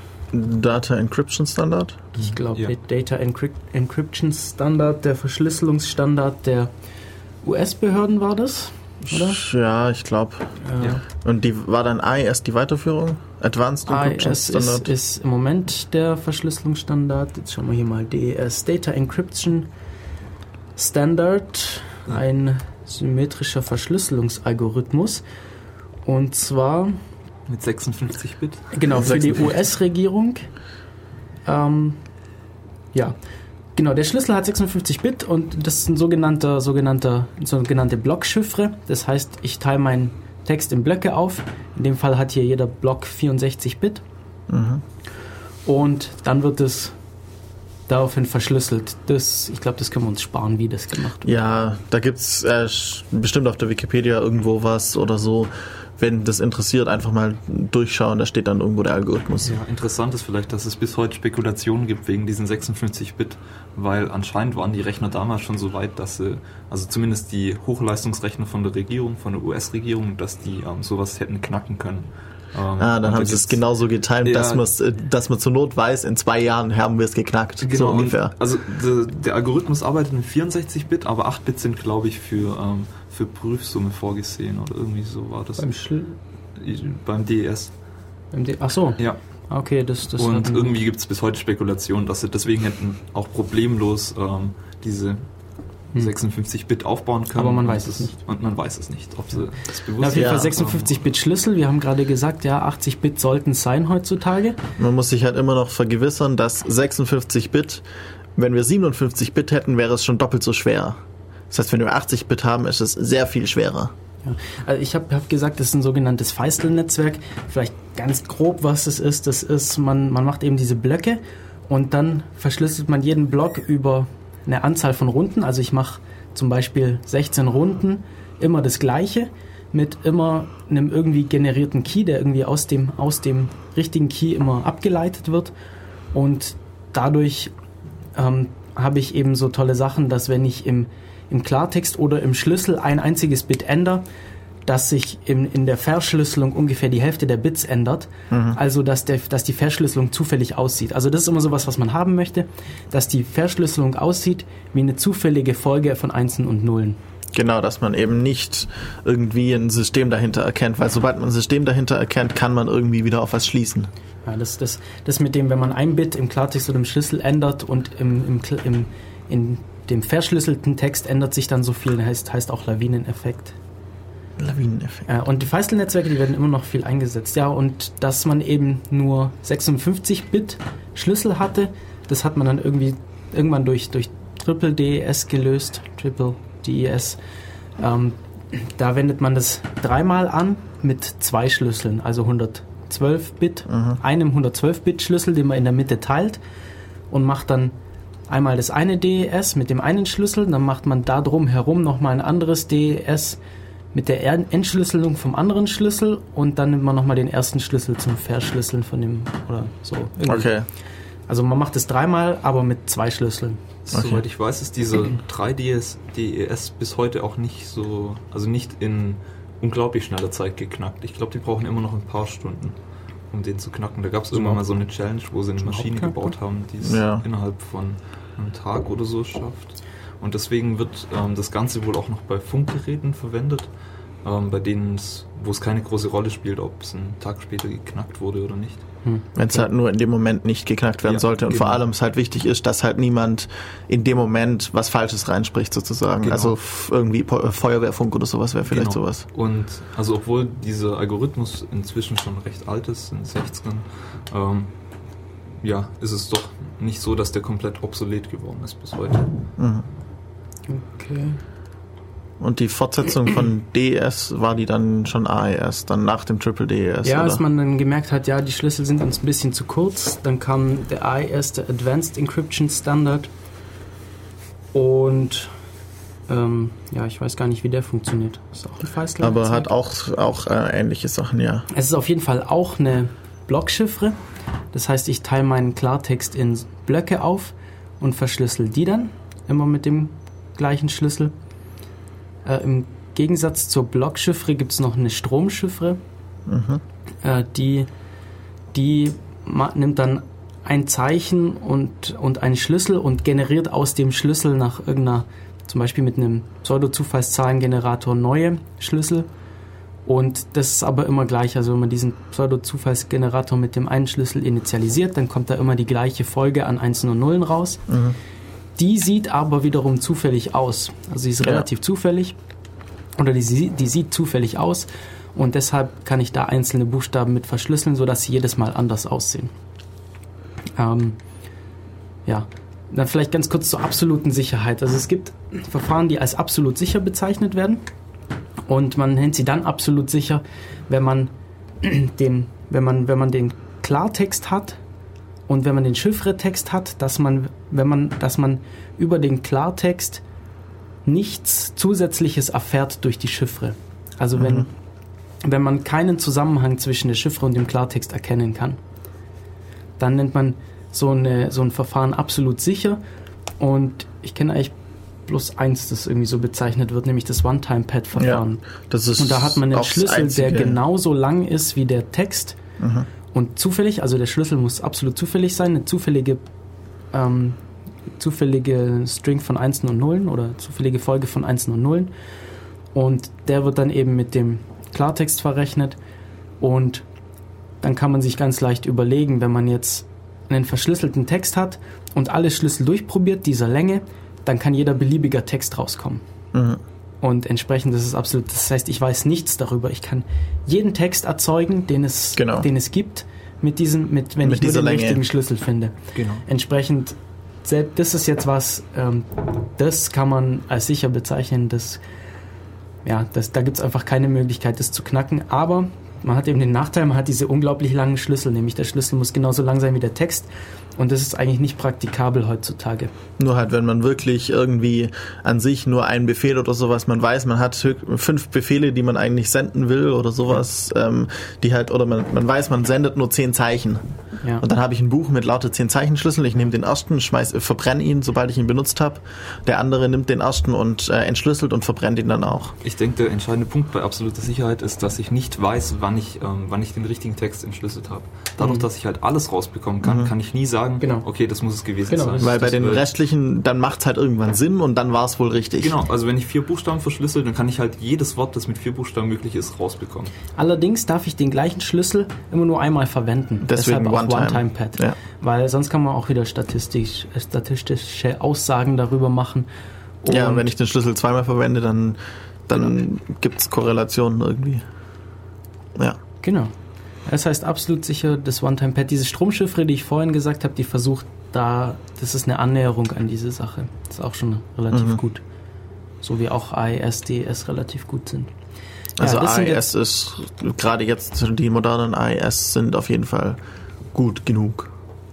Ja. Jo. Ähm, ja, das sind jetzt alles sogenannte klassische Verfahren, die aber heutzutage, die relativ neu auch sind. Sollen wir zum Unterschied zwischen klassisch und modern kommen? Ich glaube, jetzt Ich würde sagen, ja. Ja, ähm, ja also der, der Unter es gibt klassische Kryptographie und es gibt moderne Kryptographie. Und die klassische Kryptographie ist nämlich genau die, wo äh, beide Kommunikationspartner den gleichen Schlüssel kennen müssen Mhm. und damit ihre Verschlüsselung machen. Das ist genau alles, was wir bisher besprochen haben. Das und halt eigentlich dann das Gegenverfahren wieder benutzen. Also mit einem, also man hat irgendwie mehr oder weniger zwei Verfahren oder halt den genauen Gegenschlüssel. Genau. Also zum Beispiel bei, bei Cäsar kann man sich das eben vorstellen, man hat eben drei zum Entschlüsseln, 23 zu, äh, drei zum Schlüs Verschlüsseln, 23 zum Entschlüsseln. Oder man sagt halt, man hat die drei als Schlüssel und äh, verschlüsseln verschiedene- und, man verschlüsselt Verschlüsseln die, ist mit einem Plus und Entschlüsseln Genau. ist mit einem Minus man, in man der Rechnung. rechnet genau andersrum, die Gegenrechnung. Genau, und dann hat man, also man, auf jeden Fall müssen beide den, das gleiche Geheimnis kennen. Deshalb heißt es auch äh, geteiltes Geheimnis oder Shared Secret Mhm. oder, oder gemeinsamer Schlüssel. Und es ist symmetrisch, weil ich das gleiche mache. Genau. Oder das Gegend, also das Gespiegelte mache. Dann gibt es im Gegensatz zu diesen klassischen Verfahren die sogenannte moderne Kryptographie oder auch asymmetrische Kryptographie. Und da habe ich jetzt nicht mehr, dass beide den gleichen Schlüssel haben, sondern jeder, der an so einem System teilnimmt, hat einen Schlüssel, den nur er selber kennt und einen Teil, der, da, der dazugehört zu diesem geheimen Schlüssel, der aber öffentlich ist, den alle kennen dürfen. Alle, die ganze Welt, egal wer, dürfen ihn kennen. Auch Leute, die eigentlich nichts mit dem Geheimnis zu tun haben sollten und Genau. davon nichts wissen Das ist sollten. völlig egal. Und, und was man jetzt machen kann mit diesem öffentlichen Teil, kann man jetzt, wenn, wenn ich jetzt einen geheimen Teil habe und du hast, und jeder kennt hier im Raum meinen öffentlichen Schlüssel, dann kannst du mir eine, geheim, eine, eine verschlüsselte Nachricht schicken, indem du sie mit meinem öffentlichen Teil verschlüsselst. Mhm. So, dann kannst du sie selber nicht mehr entschlüsseln. Das kann Ja. dann nämlich nur noch derjenige mit dem geheimen Schlüssel und dann bin ich. Und deshalb kann mir auch Michi eine geheime Nachricht damit schreiben. Die dann ich nicht lesen kann, weil ich habe ja nur den öffentlichen. Genau. Mit dem, Und- wenn ich mit dem versuchen würde zu entschlüsseln, kommt nur Schrott raus. Genau. Und das hat eben den Vorteil, man braucht nicht so viele Schlüssel. Und ähm, ja, also wenn wir jetzt, wenn wir drei jetzt kommunizieren wollten, dann bräuchten wir jetzt, okay, bei drei ist es noch das gleiche, oder? Äh, dann bräuchten wir zwei ein Geheimnis, dann bräuchten, also Hannes und ich, Michi und ich bräuchten einen und Michi und Hannes bräuchten einen. Ähm, ein gemeinsames Geheimnis, das ist jetzt noch das gleiche, aber wenn wir einen vierten dazu nehmen, Mhm. dann bräuchte da auch, dann bräuchten Wir brauchen halt die, die die Fakultät wiederum. Genau. Und wenn man eben hier dieses, diese asymmetrische Kryptographie betreibt, dann braucht eben, dann braucht man eben für jeden Teilnehmer nur ein so ein Schlüsselpaar, einen geheimen und einen öffentlichen. Also linear nur, Genau, wenn man jetzt diese Worte benutzen will. Nämlich, da steigt die Zahl nur doppelt so schnell im Gegensatz zu, dem, äh, zu der Fakultät bei dem anderen. Äh, ein weiterer Unterschied ist, dass wir uns auch bei der klassischen Kryptographie nicht damit auseinandergesetzt haben, wie jetzt dieser Schlüssel von mir zu dir kommt. Ja. Also wenn du jetzt für mich irgendwie äh, in Berlin bist und da mit mir kommunizieren möchtest, genau, wenn du, da jetzt Def Radio Geheimdienstarbeit in Berlin verrichtest und möchtest mir hier im Studio was mitteilen, ohne dass es jeder mitbekommt oder dass Leute mitlesen können, ähm, dann müssen wir vorher irgendwie einen Schlüssel ausmachen bei der klassischen Kryptographie. Also zum Beispiel müssten wir uns ein Codebuch überlegen für One-Time-Pads oder Genau. irgendwie halt uns einen Schlüssel merken oder sowas. Und wie das passiert, das ist eben, das ist eben nicht Teil der Protokolle. Und bei der modernen Kryptographie ist eben genau dieser Austausch über einen unsicheren Kanal, also zum Beispiel über Telefon oder übers Radio oder so, können wir trotzdem ein Geheimnis austauschen, ohne dass Leute, die nicht berechtigt sind, das mitbekommen. Vor allem, weil wir eben ja eigentlich kein Geheimnis austauschen. Also Genau. gerade bei den Genau, bei sowas wie RSA, wir, wir, wir tauschen ja was aus, das vollkommen legal ist. Ja. Wir geben einen öffentlichen Schlüssel. Den darf jeder, jeder kennen. Genau, den kennt jeder. Ähm, dazu haben wir auch schon mal eine Sendung gemacht. Mhm. Also, ja, es, es ging darum, E-Mails zu verschlüsseln und da wird genau sowas verwendet. Das war der Radio Nummer 161 zur Mail- E-Mail-Verschlüsselung. Ähm, ja. Ich bin mittlerweile selber so ein bisschen weg von E-Mail-Verschlüsselung. Ich finde das uncool. Wieso? Weil man mir, wenn ich die Mail, Mail unterschreibe, dann kann man mir immer beweisen, dass ich diese Mail geschrieben habe. Ja, ich hätte gerne lieber sowas wie zum OTR. Beispiel OTR. Ja. Dass ich Aber zu dem Zeitpunkt, der, also zu dem Zeitpunkt, wo ich es schreibe und lese, will ich wissen, will ich genau diese Sachen, Integrität, ähm, Authentizität und Privat, Privatsphäre. Aber so danach muss es meistens nicht mehr sein. Also Genau. Also dann, ich, ja, wenn, wenn wir uns jetzt hier unterhalten, dann wollen wir nicht unbedingt, dass man für alle Zeit beweisen kann, worüber wir hier gesprochen haben und vor allem, wer was gesagt hat. Genau, und uns dann darauf festknallen und uns irgendwie vom Zivilgericht verklagen, weil wir jetzt hier irgendwas Komisches gesagt haben, von dem wir nicht mal wussten, dass es in 50 Jahren dann vielleicht illegal ist. Im Radio ist es vielleicht ein bisschen schwierig, aber Ja. ja, per Mail, da könnte man das ja, wenn man sie nicht unterschreibt, dann kann man abstreiten, dass man diese Mail geschrieben hat. Genau. Okay, aber das ist gar nicht unser Thema heute. Ja, und teilweise. Ja, aber darüber hatten wir schon eine Sendung. Ja. Über E-Mail-Verschlüsselung direkt, ja. Über OTR müssen wir auch mal was machen. Ja, und die Sicherheit, die beruht jetzt bei der modernen Kryptographie auf was anderem als auf der, bei der klassischen Kryptographie. Bei der klassischen Kryptographie, da haben wir eben uns die Informationstheorie angeschaut und haben gesagt, so ja, wenn man da jetzt den Schlüssel nicht kennt, da muss man folgende Verfahren machen, um das zu knacken. Und äh, wenn das ein gutes Verfahren ist, dann muss man alle Schlüssel durchprobieren. Und bis man alle Schlüssel durchprobiert hat, braucht man so und so viel 100 Jahre. Und entsprechend ist es uns sicher genug. Und bei der, bei der modernen Kryptographie, da ist es ein bisschen schwieriger, weil da gibt es ja immer einen öffentlichen Teil und einen geheimen Teil. Und die müssen ja irgendwie was miteinander zu tun haben. Das heißt, da beruht es einfach nur darauf, dass es nicht bekannt ist, wie man dieses Problem effizient löst. Also man kann so ein Problem lösen, zum Beispiel ganz typisch ist die Faktorisierung einer Zahl. Also eine, eine Zahl, wenn sie keine Primzahl ist, also Primzahl, eine Zahl, die nur durch 1 und sich selber teilbar ist. Und wenn, wenn es keine Primzahl ist, dann ist sie aus anderen Primzahlen zusammengesetzt. Das heißt, die, das ist dann eine Zum Beispiel die Primzahl mal 9 eine ist andere. 3 mal 3. Genau, 9 ist 3 mal 3 und 3 ist eine Primzahl. Äh, 5 ist 3 mal, äh, 15 ist 3 mal 15. 3 mal Drei- 5. 15 ist 3 mal 5, genau. Und 3 und 5 sind Primzahlen. Und so geht es eben weiter. Äh, Das heißt, äh, und das, dieses 3 mal 5, das ist dann diese Faktorisierung. 3 ist ein Faktor von 15, 5 ist ein Faktor von 15 und so weiter. Und äh, RSA zum Beispiel basiert darauf, dass ähm, die Faktorisierung einer großen Zahl nicht, nicht leicht berechnet werden kann, dass es sehr schwierig ist, es zu berechnen. Wenn man die kennen würde, dann kann, könnte man jeden verschlüsselten Text mit dem öffentlichen Key knacken oder lesen. Aber es ist eben schwierig.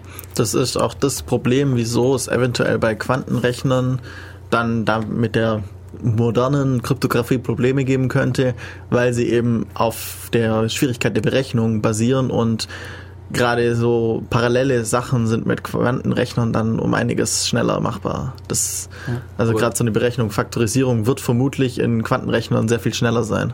Die klassische Kryptographie ist doch dann aber nicht geknackt, oder? Ich Die klassische- die Ähm, du hast das Problem, dass du, du müsstest die Schlüssellänge äh, sehr viel erhöhen Aber es- und du, hast, du berechnest obsolet. trotzdem noch parallel alle Ergebnisse gleichzeitig. Ja. Also One-Time-Pads sind nicht, immer noch nicht knackbar.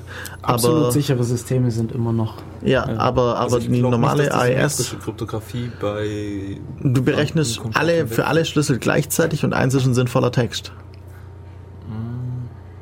So ungefähr. Don't know. Also es gibt eine Seite von Daniel Bernstein Post Quantum Cryptography. Ja. Und ich meine, ich hätte das. Es gibt da halt ganz gelesen. andere Ansätze, dass man irgendwie, man sendet und wenn jemand währenddessen mitliest, bemerkt man das und bricht sofort das Senden ab.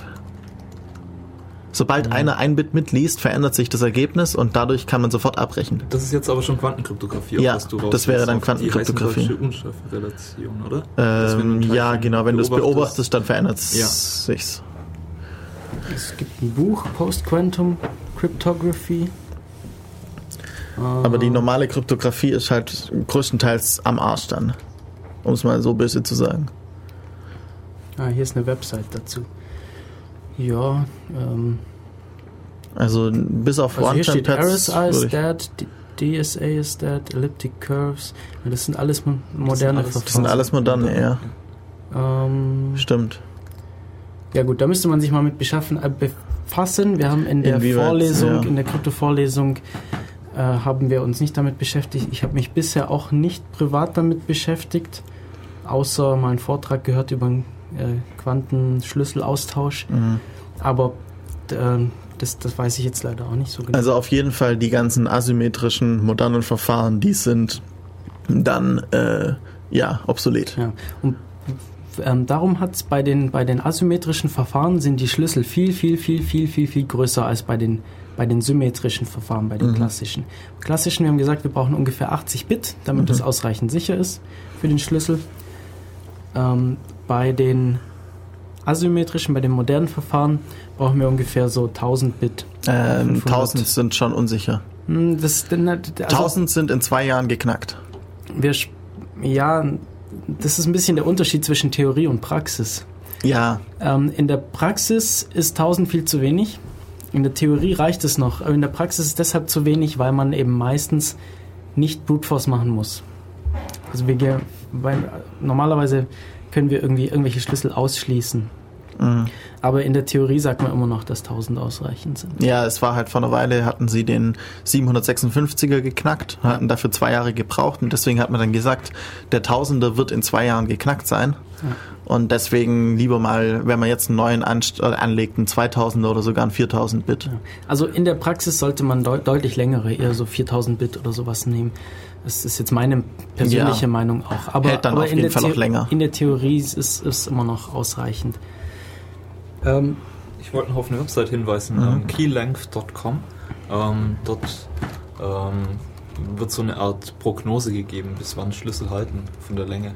ah cool, die ver Ah. verlinken wir auf der Website von uns gleich. Ja. defradio.de. Da gibt es eine Seite ähm, zu dieser Sendung, da könnt ihr das dann nachschauen. Please Ja. enable JavaScript steht da, alles klar. Mach ich dann irgendwann mal. Nee, äh, Okay. ich wollte trotzdem noch zu den Schlüssellängen. Auf jeden Fall sind die eben riesig lang und das ist eben, die sind eben deshalb so lang, weil es eben für diese, nur bei großen Zahlen eben so schwierig ist, bestimmte Probleme zu lösen. Zum Beispiel bei RSA eine Zahl zu faktorisieren In genau zwei Primzahlen. Also, oder bei der El-Jamal-Verschlüsselung. Ähm, da ist die Schwierigkeit, einen sogenannten äh, äh, diskreten Logarithmus zu berechnen. Also mh. wenn ich irgendwie eine Gleichung habe, ähm, irgendwas ist gleich a hoch x modulo einer großen Zahl, dann ist es eben schwierig herauszufinden, was dieses x ist. Wenn, Ja. das, wenn a und äh, das andere bekannt sind. Also wenn a und das Ergebnis bekannt sind und ich das x haben will, dann, dann ist es eben ganz schwierig, das rauszufinden. Darauf basiert das. Da gibt es noch so verschiedene andere Ansätze. Das es geht eigentlich immer um irgendwie Primzahlen und irgendwelche Exponentialfunktionen. Genau. Sind bei allen irgendwie drin. Ja. Wir genau. exponentieren irgendwas mit Primzahlen drin. Entweder sind die halt hinter Modulo oder es sind halt die, die wir hoch irgendwas nehmen oder so. Genau, das sind große Primzahlen, die miteinander verrechnet werden und dann wird modulo denen gerechnet. Einfach Irgendwie weil. Primzahlen ähm, sehr tolle Eigenschaften haben, weil wir in dem Raum bleiben, Ja. in diesem Zahlenbereich. Vielleicht haben einige schon von elliptischen Kurven gehört, das ist in letzter Zeit immer Mhm. wieder im Gespräch. Das ist eigentlich ganz was ähnliches wie, diese, wie dieser diskrete Logarithmus. Ähm, bloß, dass man da, also im diskreten Logarithmus rechnet man halt mh, mit, mit, mit so normalen Zahlen, wie wir sie kennen. Also das, das sind dann äh, sogenannte Restsysteme oder Restklassen, mit denen wir da rumrechnen. Das ist immer dieses Modulo. Ja, ich glaube, das können wir uns auch sparen. Wir hatten es, glaube ich, auch mal angesprochen. Wir hatten mal eine Sendung irgendwie über diskrete Mathe, wo wir ein bisschen so Sachen auch angesprochen haben Okay, und versucht haben, Mathe zu machen. Ja, das ist halt schwierig im Radio, deshalb Ja. lassen wir das. Auf jeden Fall elliptische Kurven, ähm, da, da, da hat man deutlich kürzere Schlüssel, weil es da äh, ähm, eben ja, schwieriger ist, zurückzurechnen. Auf das, das, deshalb Mhm. wird das verwendet. Also es ist sehr ähnlich wie, wie diese diskrete Logarithmus basierende Verschlüsselung, ähm, allerdings äh, auf, auf anderen Algorithmen, also auf, auf so Kurven eben, auf geometrischen Kurven.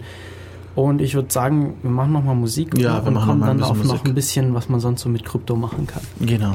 Äh, Musik kommt von, äh, ich glaube, nochmal noch mal, ähm, Hot Fiction, Thump. Bis gleich. Hallo allerseits, da sind wir wieder zurück hier bei Def Radio auf Radio Free FM 102,6 Megahertz und ja, wir haben heute das Thema Kryptologie und wir haben schon einiges besprochen. Wir hatten den, ja, zuerst die klassischen, die, die historischen, Historische klassischen Verfahren, dann sowas wie Cäsar-Chiffre ähm, bis hin zu Enigma. Genau, Skitale, Playfair haben wir gesprochen, Visionaire, Genau. Autokey, Enigma. Und dann so ganz neue Sachen, DS, Stromchiffren, One-Time-Pad, AES. Genau. Die auch noch als klassische Algorithmen oder klassische Verfahren gelten. Eben, man nennt das auch symmetrisch, weil man eben das gleiche Geheimnis kennt und Genau, damit ja. end- und verschlüsseln kann mit dem gleichen Geheimnis. Dann wird uns unterhalten, was absolute Sicherheit ist, nämlich dass man, dass ein Verfahren absolut sicher ist, nur wenn, wenn man über den Klartext nichts herausfindet, wenn man die Chiffre hat. Und da gibt es eigentlich fast nur das One-Time-Pad-Verfahren, wo der Schlüssel genauso lang ist wie der Text, weshalb man aus einem Geheimtext und einem und wenn man Schlüssel durchprobiert, kann man jeden beliebigen Text erstellen und deshalb Ja.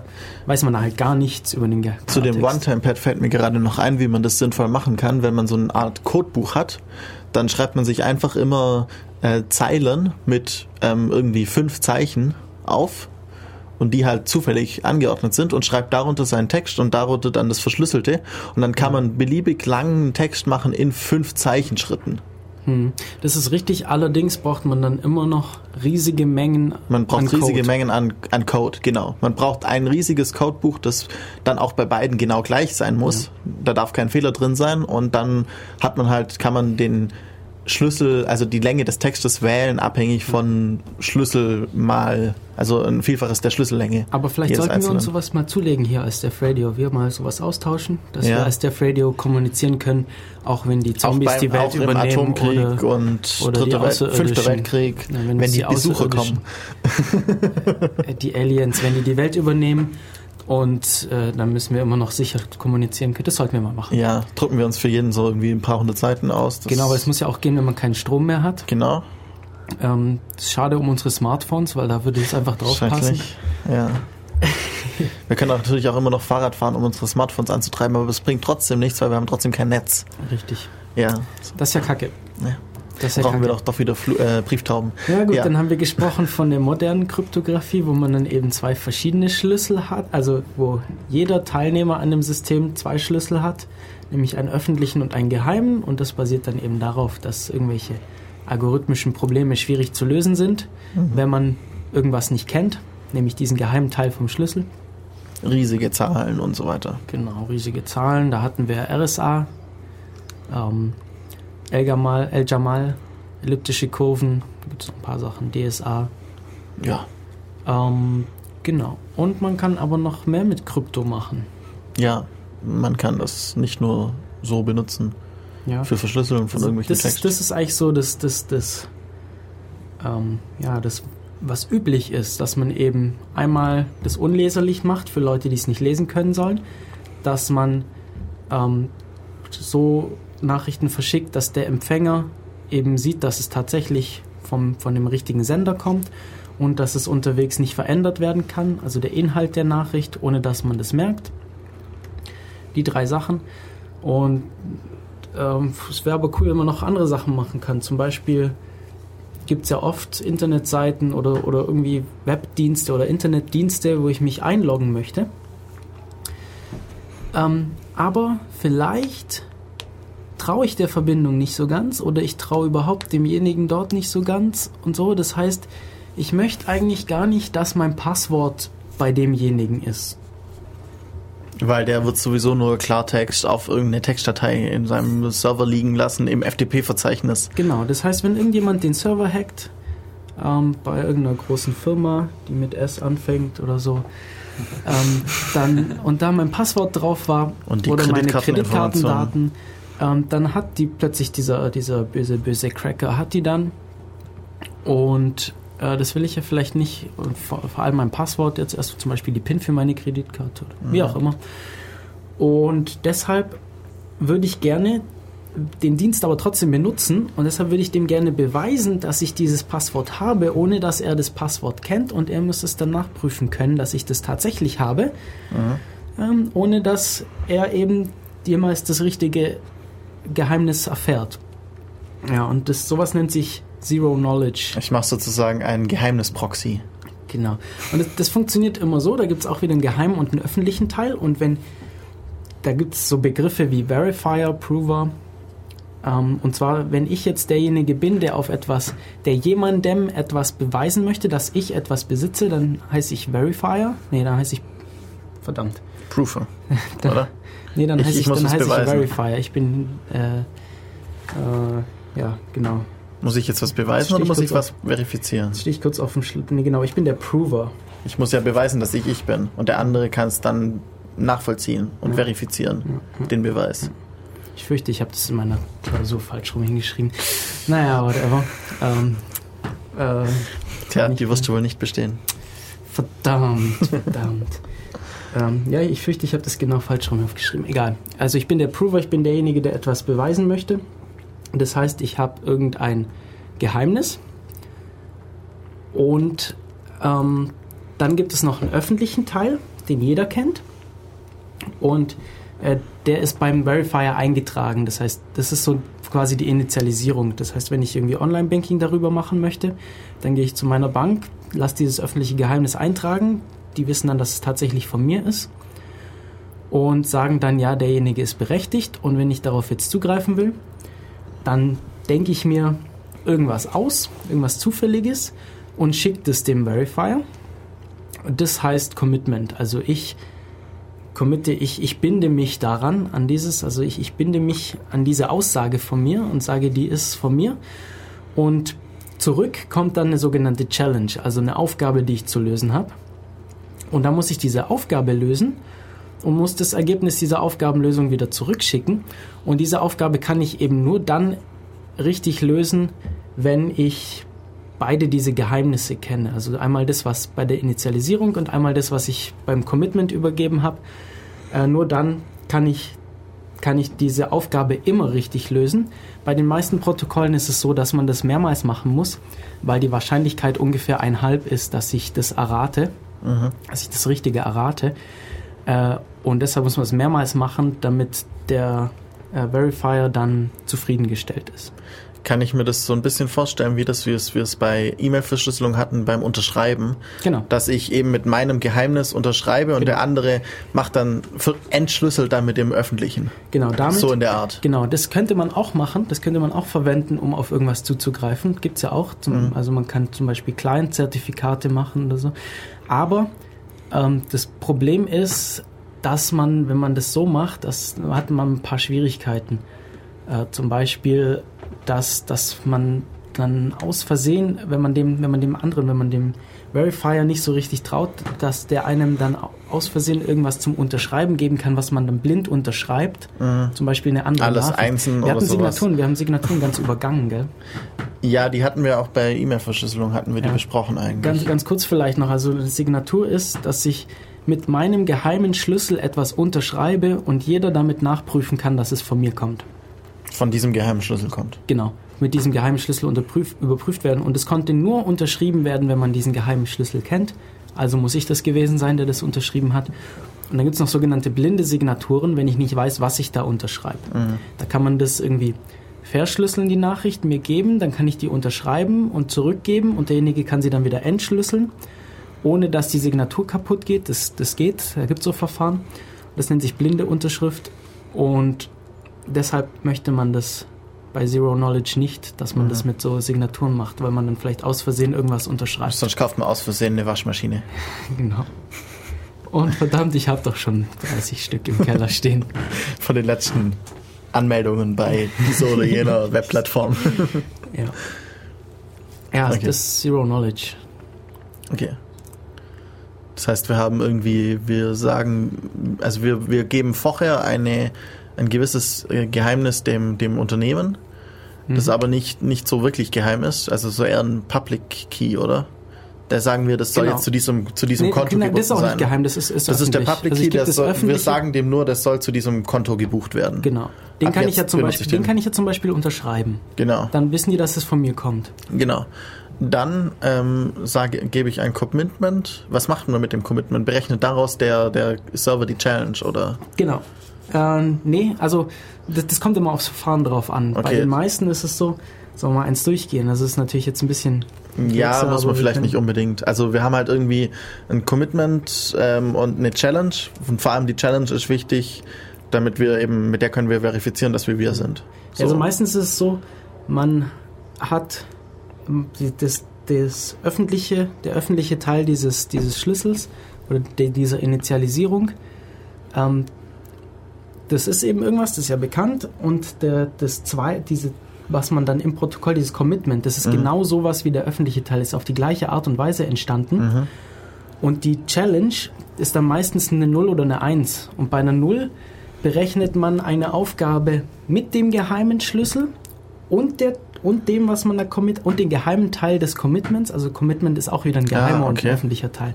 Und dann Also da kannst du macht man- da was entschlüsseln. Und wenn man eine 1 hat, dann, mehrfach. nee, wenn man eine 0 hat, dann eben nur mit dem, nur mit dem geheimen Teil des Commitments und wenn man eine 1 hat, dann mit dem geheimen Teil des Commitments und dem geheimen Geheimen Teil. Von meinem Schlüssel. Genau. Und Okay. ähm, ma- der äh, Verifier kann dann überprüfen, äh, das, kann dann eben, es kann eben nur eins davon kann man eben ja, erraten oder Mhm. praktisch immer richtig haben. Äh, Das andere ist die Wahrscheinlichkeit eben ein halb, dass man dass man es falsch hat. Okay. Und dann wird es halt ein paar Mal gesagt, wird ihm ein paar Mal eine 0 oder eine 1 geschickt Genau, und also darauf schicke ich dann das Richtige. Und Kommunikation ist ja jetzt übers, das sind kleine Zahlen, die da ausgetauscht werden. Mhm. Ähm, das kann ich hundertmal machen locker, ohne dass es mich irgendwie eine relevante Zahl, äh, Zeit kostet. da kommt halt einmal kurz so, so, so ein Wartekreis und dann ist man eingeloggt. Genau, also es dauert irgendwie eine Sekunde Ja. und dann hat man das hundertmal gemacht. Und dann, wenn das jetzt eben hundertmal Einhalb gepasst hat, hoch 100, dann Ja, wenn es 100 Mal in Ordnung war, dann glaubt mir das eben der Verifier. Und wenn das jetzt einmal von den 100 falsch war oder wenn das 30 Mal falsch war, dann glaubt das mir halt nicht. genau. Also selbst wenn es einmal falsch war, darf es mir eigentlich nicht. nicht. glauben. Ja. Und die Wahrscheinlichkeit ist eben sehr hoch, dass ich einen Fehler mache, wenn ich nur rate. Mhm. Okay. Ähm, ja, was können wir sonst noch damit Tolles machen? Digitales Bargeld. Digitales Bargeld, Viel also Gespräch. digitales Geld an Di sich. digitale Münzen, digitale, genau. Ähm, Ja. viel im Gespräch war Bitcoin in letzter Zeit. Mhm. Dazu gibt's auch die Chaos-Radio-Sendung von vor dreimal, zweimal, ich weiß nicht genau, ähm, mit, ähm, ich glaube, Andreas und einem Geldwissenschaftler, wie auch immer. Mhm. Und die haben halt auch darüber gesprochen, wie das Ganze funktioniert und was man damit so tun kann. Genau, chaosradio.ccc.de. Ja, Ähm, einfach da- durchhören war ganz interessant. Ja, da Bitcoin, aber äh, da gibt es auch noch andere Verfahren. Also das, Mhm. Was, was ein bisschen älter ist. Also Bitcoin möchte, dass es verteilt ist und dass es keine zentrale Instanz gibt. Genau, weil, weil die sagen, die zentrale Instanz, wie wir jetzt gerade beim, sagen wir mal, echtem Geld, ähm, haben zum Beispiel der Währungsfonds, internationale Währungsfonds oder auch die einzelnen ähm, Landesbanken beziehungsweise halt EU-Bank oder sowas, die sind halt immer Institutionen, die das Geld ausgeben und das Geld verwalten und alles äh, von diesem Geld wissen Ja, und die, genau, die können das regulieren und ja, zu einem das gewissen ist, Teil können sie nachvollziehen, wo, das, wo es sich befindet. Genau, und, und das ist sowas will man halt nicht als als als freier Mensch im Internet so. sozusagen. und deshalb ist Bitcoin eben so ein verteiltes System. Mm, Damit kenne ich mich jetzt aber nicht so aus, aber was wir hatten, war äh, so ein E- E-Cash-System oder so heißt es, glaube Also das ist dann auch wieder die Analogie von, von, von richtigem Bargeld ins Digitale übertragen. Äh, ich habe jetzt hier in meinem Skript nicht den Namen davon. Ich glaube, wir haben das E-Cash genannt. ja, Bin nicht ganz sicher. Ah, elektronisches Bargeld heißt es hier. Ja, und das hat eben hat äh, ja einige Eigenschaften dieses elektronische Bargeld. Und zwar, man soll es nicht fälschen können. Mhm. Ja, also ich, wenn ich jetzt damit bezahle, dann darf ich nicht mit Falschgeld bezahlen können. Das muss tatsächlich von einer Bank ausgegeben sein. Also man, wir haben das hier Bank genannt. Also ich, es gibt hier eine zentrale Institution, die gibt dieses Geld aus. Und da kann man dann, wenn man da wieder Geld draus machen will aus diesem elektronischen Bargeld, dann kann man das hier eben geben und kriegt dann echtes Geld dafür. Ja, oder halt richtiges Bargeld oder kriegt es aufs Konto gut geschrieben oder wie auch immer. Ähm, aber es muss auch anonym sein. Das heißt, wenn die Bank mir Geld gegeben hat, dann soll die nicht nachvollziehen können, wenn sie, das, wenn sie irgendwann dieses Geld wieder zurückbekommt, wem, von, von wem das ursprünglich kam, also von mir, ja. und auch nicht, was ich damit gekauft habe. Zum Beispiel eben wieder halt Bargeld, eine Münze, die speichert sich nicht, wer sie in der Hand hatte. Genau, die Münze merkt sich nicht, wer sie in der Hand hatte Und äh, Es merkt sich auch sonst niemand, wer ja, sie in der Hand hatte. Hoffentlich merkt sich auch niemand die Seriennummer von Geldscheinen. Wenn, ja, das ist, also ich glaube nicht, dass, es, dass man das nachvollziehen kann, wo Geld drin Man Bei kann, wenn man es will, es ja. gibt spezielle markierte Scheine, die nur dazu da sind, um eben zum Beispiel Dieben gegeben zu werden. Ja. Ist ja Ähm, klar. Aber üblicherweise ist es eben nicht so. Und ja, und dann gibt es aber noch, äh, dass, man, dass man Missbrauch verhindert, nämlich ich habe ja, wenn ich eine Münze aus der, dir gebe, dann habe ich sie dir gegeben und ich habe sie nicht mehr. Mhm. Wenn ich dir jetzt einen, einen, eine Folge von Einsen und Nullen gebe, dann kann ich mir die vorher einfach kopieren und kann die gleiche Folge von Einsen und Nullen auch Michi geben. Hey, doppelt so viel Geld. Genau, und dann noch meinen Eltern und Oder wir haben halt kein Geld und du hast immer noch. Online-Händler, genau. Und dann habe ich irgendwie mehrmals mit der gleichen Münze bezahlt und die ist aber immer gleich viel wert und sowas soll vermieden werden, dass das geht. Und genauso auch, dass derjenige, der das dann zurücktauscht, es mehrmals zurücktauschen kann. Mhm. Ja, Und dafür wird halt eben bei dem System dann die zentrale Instanz benutzt, oder? Dass das Geld, Nein. vor allem dafür, dass das Geld einzeln bleibt. nein, nein, nein, das, die zentrale Instanz wird nur dafür verwendet, eigentlich hauptsächlich um, äh, um Zurückzutauschen. echtes Geld in, in Okay. elektronisches Bargeld zu tauschen und umgekehrt. Und wie wird dann das sichergestellt, dass das Geld nicht kopiert wird? Mhm. Da gab es in der IT-Security-Vorlesung letztes Wintersemester, da haben die eine coole Analogie gehabt dazu. Und zwar mache ich das so, dass ich so eine elektronische Münze in einen Umschlag pack Aha. und den versiegle. Also ich sag, ich, ich erstelle mir selber diese elektronische Münze, da schreibe ich drauf, wie viel sie wert ist und schreibe eine zufällige Seriennummer drauf. Diese Seriennummer muss so lang sein, dass es sehr unwahrscheinlich ist, dass ich zweimal die gleiche Seriennummer generiere. Also eine ganz lange zufällige Seriennummer und, und ich sage eben drauf, wie viel sie wert ist. Dann mache ich das Ding zu, diesen Umschlag, also stelle die Münze in den Umschlag, mache den Umschlag zu, versiegel den und schreib auf den Umschlag drauf, wie viel das, was da drin ist, wert ist. Und dann gebe ich das meiner Bank. So, und jetzt unterschreibt meine Bank diesen Umschlag. Jetzt glaubt ihr mir natürlich nicht, dass, also ich sage jetzt auf diese Münze, ja, diese 5 Euro wert. Und draußen schreibe ich drauf, es wären 100. Na, draußen, oder ich tue eine Münze rein, die, die 100 wert ist und schreibe draußen drauf, sie sei 5 wert. Dann gebe ich meiner Bank 5 Euro und den Umschlag und sie unterschreibt es und dann habe ich 100. Ach so, 100, Weil 100 drin Cash. sind. Ja, genau. Du willst ja, Ja. du willst ja drin mehr als draußen. Deshalb ist das ja blöd. Das glaubt mir die Bank nicht. Deshalb ähm, mache ich, wenn ich jetzt eine 5-Euro-Münze haben möchte, tue ich die in so einen Umschlag mit einer zufälligen Seriennummer, mache den zu, versiegel den, schreibe drau- draußen drauf 5 Euro. Und das gleiche mache ich aber 100 Mal. Also ich Okay. mache 100 solche Umschläge mit jeweils einer Münze, gebe dann die alle der Bank und die Bank macht 99 davon auf, zufällig. Und wenn die alle richtig waren, also Dann wenn da glaubt sie dir, überall dass der dann glaubt sie mir, dass der letzte auch richtig ist. Weil dann, wenn sie das zufällig macht, ist nur noch eine Chance von äh, 1 zu 99 eben, Ja. dass ich gelogen habe, was sehr unwahrscheinlich ist. Oder man macht halt 1000 oder 10.000. Die Chance wird dann halt ziemlich klein irgendwann, Ja. was ja elektronisch schnell möglich ist. Und dann unterschreibt die mir den Umschlag. Mhm. Und dann nehme ich den Umschlag und kann damit bezahlen. Genau, also genau, dann kann ich damit bezahlen, Weil es von der Bank verifiziert weil es ist. von der Bank, genau. Und derjenige kann dann das auch nehmen und kann es der Bank zurückgeben und eigentlich muss er den Umschlag nie aufmachen. Und ist trotzdem alles anonym, weil niemand weiß die Seriennummer. Okay. Ähm, bloß Und Ich nur die eigentlich. Seriennummer an sich ist dann wirklich das Geld. Aber da die niemand wirklich behält, kann sie auch niemand kopieren. Also man kann das Ding auch aufmachen, muss ich gerade überlegen. Ja doch, ich muss dann, ich muss dann die Verschlüsselung wieder entfernen. Das heißt, ich habe dann die Mün die tatsächliche Münze mit Seriennummer, die von der Bank in. Also das ist dann jetzt wieder sowas, so eine blinde Unterschrift, was wir vorhin hatten. Das lässt sich jetzt schwer nachvollziehen. Das ist wie wenn man ein kleines Feld freilässt, wo sie direkt auf der Münze unterschreibt, die Bank, ähm, aber nicht sieht, was es für eine Münze ist. Ja. Genauso wäre So, das. so, man hat so ein Sichtfeld, durch das man durch unterschreiben kann. Genau. So, man hat so ein Formular und dann so äh, einen Umschlag mit einem freien Feld, wo sie rein Genau. unterschreiben müssen. Genau, und das, man sieht eben nicht, was man unterschreibt. Ja. Genau sowas wäre das dann. Ja, und dann gibt er das eben zurück und, und ähm, kann es zurücktauschen. Das ist die einfache Variante. Dann, in dem Fall ist es aber natürlich immer noch schwierig herauszufinden, wer da Missbrauch betrieben hat, wenn mal missbraucht wird. Also wenn man das zweimal ja ausgibt, dann kann man das nicht nachweisen. Ähm, kann man trotzdem zweimal ausgeben, die Münze. Einfach nochmal so kopieren, wie sie war.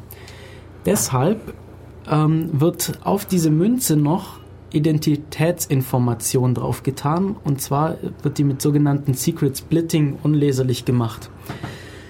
Was ich also mache, ich tue zusätzlich auf die Münze schreibe ich meinen Namen, Mhm.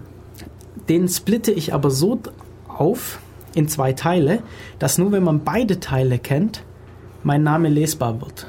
Okay. Ein Teil alleine bringt mir nichts. Und diese beiden Teile verschlüssel ich wieder und tue die dann beide mit auf die Münze. Okay. Wenn ich jetzt damit bezahle, dann, und das mache ich auch wieder 100 Mal oder so. Mhm. Also n mal, ja, 100 Mal zum Beispiel. 100, 100 Mal schreibe ich das jedes Mal anders gesplittet, jedes Mal anders verschlüsselt, meinen Namen da drauf. Wenn ich jetzt meine, wenn ich jetzt bei einem Händler was kaufe, dann muss ich meinem Händler ähm, 100 Keys geben. Und zwar sagt er mir, ob er sie vom linken oder vom rechten Teil will, von diesem gesplitteten. Okay, er sagt dann beim ersten vom linken, beim zweiten vom linken, beim dritten vom rechten. Genau. Und damit kann er überprüfen, dass das ist notwendig, um zu überprüfen, ob die Bank das unterschrieben hat. Und ähm, ja, er weiß dann immer noch nichts über mich. Weil meine Information ist dann immer, weil wie gesagt, man braucht beide Teile entschlüsselt. Genau. Aber er hat ja nur einen Teil entschlüsselt. Aber wenn ich jetzt bei einem anderen Händler auch noch was kaufe mit derselben Münze, dann ist die Wahrscheinlichkeit sehr hoch, dass, Dass der, das dass ein anderer Teil, genau, dass ein anderer Teil damit damit entschlüsselt wurde. Das heißt, wenn die Bank zwei Mün- Münzen zurückbekommt, die gleichen Münzen, mit derselben Seriennummer, und dann kann sie es zusammensetzen und findet raus, von wem die stammen Mhm. Und kann den dann wieder und kann den dann zur einfordern. Rechenschaft ziehen. Genau. Und wenn das jetzt aber nicht der Fall ist, dann hat der Händler beschissen und hat versucht, öfter Mhm. die Münze zurückzutauschen. Dann ist es eben eine andere Un äh, Unterschrift, weil er Genau. muss dann wieder das, er muss halt, sobald er sie im Besitz hat, muss er seine Namensunterschriften drauf machen, mehr Nee, oder nee, weniger. er kann sie dann einfach zurückgeben. Also er muss sie dann eigentlich Oder direkt er, zur Bank Ja, zurückgeben. man kann sie eigentlich nicht mehr weitergeben. Also muss sie direkt zur Bank Ja, geben und sich eine neue Bank, holen. genau. Okay. genau, das Ja. wäre jetzt ein Unterschied zu echten Münzen. Ja. Echte Münzen können so rumwandern und das muss eigentlich nach jeder Das Transaktion geht da halt nicht, weil die Transaktionen gemacht werden müssen. Bei Bitcoin müssen ja auch die Transaktionen unterschrieben werden und verifiziert werden und dann werden wieder Blöcke von, äh, von Transaktionen wieder nochmal verifiziert und versiegelt. Ja. Und so, das ist auch ein bisschen komplizierter. Es wurde auf jeden Fall gut erklärt in dem Chaos Radio. Jo, das ist immer noch nicht alles, was man mit Krypto machen kann, aber wir haben nicht mehr viel Zeit. Ja. Zum Beispiel kann man irgendwie machen, dass man irgendwas verschlüsselt und nur wenn fünf Personen den ein, also alle haben unterschiedliche Schlüssel, nur wenn diese fünf Personen zusammen äh, beschließen, das machen wir auf, dann geht es auf. Ja. Ansonsten bleibt es so. Oder man Sachen kann es auch so verschlüsseln, dass man in einem Personenkreis es jeder unter, äh, unterschrieben haben könnte. machen. Ja, genau. solche so Dinge. Sachen. Man kann, man kann etwas unterschreiben, aber man kann dann nicht mehr genau sagen, welche Person in diesem Personenkreis es war. Man sagt zum Beispiel irgendwie fünf Leute unterschreiben immer das so, dass, dass es von jedem der fünf Leute kommen könnte. Ja, ähm, dann möchte ich doch noch kurz auf was verweisen. Und zwar, wir haben vorhin ein bisschen über OTR und so gesprochen. Ähm, m, zwei Kommilitonen von mir und ich, wir haben uns mal ein bisschen beschäftigt mit, wie unsere Kommunikation so stattfindet. Ich habe ja vorhin schon gesagt, ich mag die E-Mail-Verschlüsselung nicht so sehr. Ähm, und deshalb haben wir uns ein bisschen Gedanken gemacht, wie man das besser machen kann, Kommunikation. Und da haben wir einen Blog-Eintrag auf IO, ioexception.de geschrieben. Das ist ein äh, Blog von Ulmer Informatikern oder Ulmer Informatikstudenten. Michi schreibt da auch coole Ja. Sachen übrigens. Mhm. Der ist überhaupt sehr zu empfehlen. Da sind echt witzige Ja, Sachen. sind tolle Sachen immer Ähm, drauf. und da unseren, unseren Eintrag zu, warum wir eine Wave brauchen. Ich weiß nicht mehr genau, wie er hieß, aber das ist einer der. Eine, eine. OTR-verschlüsselte Wave. Genau, also da haben wir uns ein bisschen Gedanken gemacht, wie wir eigentlich kommunizieren wollen und wie eigentlich die Verschlüsselung sein muss, damit sie so ist, wie wir sie wirklich haben wollen. Und das würden wir auch gerne mal implementieren, aber es ist leider, leider nicht ganz so einfach, das richtig zu machen. Bei Krypto Ja. ist es immer ganz schwierig, es richtig zu machen. Ja, ich würde sagen, wir haben noch ein paar Veranstaltungstipps sozusagen. Mhm. Also Weil die ganzen Webseiten, die werde ich nachher noch auf unsere Website schreiben, Ja. damit ihr da Links dazu habt. Wir Auf hatten da die. Keylenk-Website, äh, die Chaos Radio. Genau, also defradio.de, da die DEV Radio. devradio.de. Da werde ich Links setzen zu IO Exception und Chaos Radio und dieser äh, keylength.com. Genau. War das? Ja. Jetzt noch zu den Veranstaltungstipps. Camp. Wir, ja, zuerst mal zeitlich chronologisch. Okay, Morgen natürlich wieder Montagstreff, ganz normal. morgen montags. Aber nächste Uni. Woche haben wir kein Chaos-Seminar, sondern wir machen unser mm, Sonntag, äh, sommerliches Grillen für alle Ulmer CCCler und Ex-Ulmer CCCler. Und so, falls ihr jetzt ganz neu dazukommen wollt und unbedingt zum CCC wollt, wäre das vielleicht auch ein ganz gu- guter Zeitpunkt. Ja. Grill ist da, äh, Essen Grill. müsst ihr mitbringen. Genau. Nächsten Montag, Montagabend an der Uni Süd beim, beim Gebäudekreuz O27 unterhalb, also südlich vom Gebäudekreuz. Genau. Ganz einfach Universität Süd mit dem Bus aussteigen, dann müssten wir uns Und dann nach rechts sehen. laufen und dann riecht man's. genau. Ähm, und ja, dann Camp. Direkt nach dem, am, am Dienstag nach dem Chaos Grillen ist das Chaos Communication Camp. Freue Also ich mich ab seit Mittwoch erst, aber Ja, es fängt am gerne. Mittwoch an, wir fahren am Dienstag hoch. Ähm, ich freue mich seit vier Jahren darauf. Das Mhm. gibt es nämlich nur alle vier Jahre. Und vor vier Jahren, als ich angefangen habe zu studieren, habe ich zum ersten Mal davon gehört. ja, und ich. Da habe ich zum ersten Mal Quadrocopter gesehen Mhm. bei, der, bei der Vorstellung vom CCC auf der, auf der Erstsemester-Einführung. Und seitdem bin ich gespannt auf dieses Camp. Und ich bin immer noch sehr gespannt. Das ist auf einem ehemaligen Flughafen, der Das ist jetzt, jetzt- ein Flug, Flug, Luftfahrtmuseum. Luftfahrtmuseum ist, genau. Und ja, da wird gecampt. Direkt neben der alten MiG irgendwas, MiG 32 oder wie auch immer die heißen. mehrere tausend Hacker, die da in Zelten sitzen und an ihren Rechnern rumhacken und an tollen Spielzeug und so. Manchmal sitzen sie sogar draußen vor dem Zelt in der Sonne. Genau, also events.ccc.de, da könnt ihr das nachschauen. Events.ccc.de, das ist der Blog zu den ganzen CCC-Events. Und Def Radio wird dann ein Village drauf haben. Wir werden da unsere Zeltstadt aufbauen. Äh, ich freue mich riesig drauf. Ja, auf jeden Fall. Besucht uns doch, falls ihr auch auf dem Camp seid. Genau. Wir sind bestimmt irgendwie sichtbar. Ah, mit Sicherheit. Wir müssen, oh, wir müssen, wir, haben tolle Ideen. Ja. tolle Ideen. Wir sollten vielleicht noch sagen, dass es natürlich auch Vorträge und Workshops dort geben wird. und es wird eine Radiosendung geben. Wir müssen allerdings noch klären, wie wir die machen. Wir sind da theoretisch noch auf dem Camp Genau. und wir versuchen die irgendwie hierher zu streamen ins Studio, um sie dann von hier raus zu beamen an euch. Genau, also in 14 Tagen ist wieder Def Radio. Kriegen wir hin? Wie wissen wir noch nicht, aber kriegen wir hin und Zur Not wird, mit Telefon. wird höchstwahrscheinlich übers Camp gehen. Ja. Also, dann, ja, bis Ja. dann. Verabschieden wir uns. viel Spaß. Wir spielen noch ein Lied, bis dann fertig ist. Reicht vermutlich nicht ganz. Was ist? Äh, Lied? Ach so, ja. Noch ein Lied, noch ein Lied. Ähm, wir hatten, ja, jetzt kommt WTF, äh, WTF, What the Fuck von äh, äh, Lukash. Luke Hash. Und heute im Studio waren für euch hier. Hannes hat uns heute moderiert. Genau. Vielen Dank. Bitteschön. Und natürlich noch Michi und Danke, danke. Matu. Ciao, bis Ciao. in zwei Wochen. Bis dann. Ciao.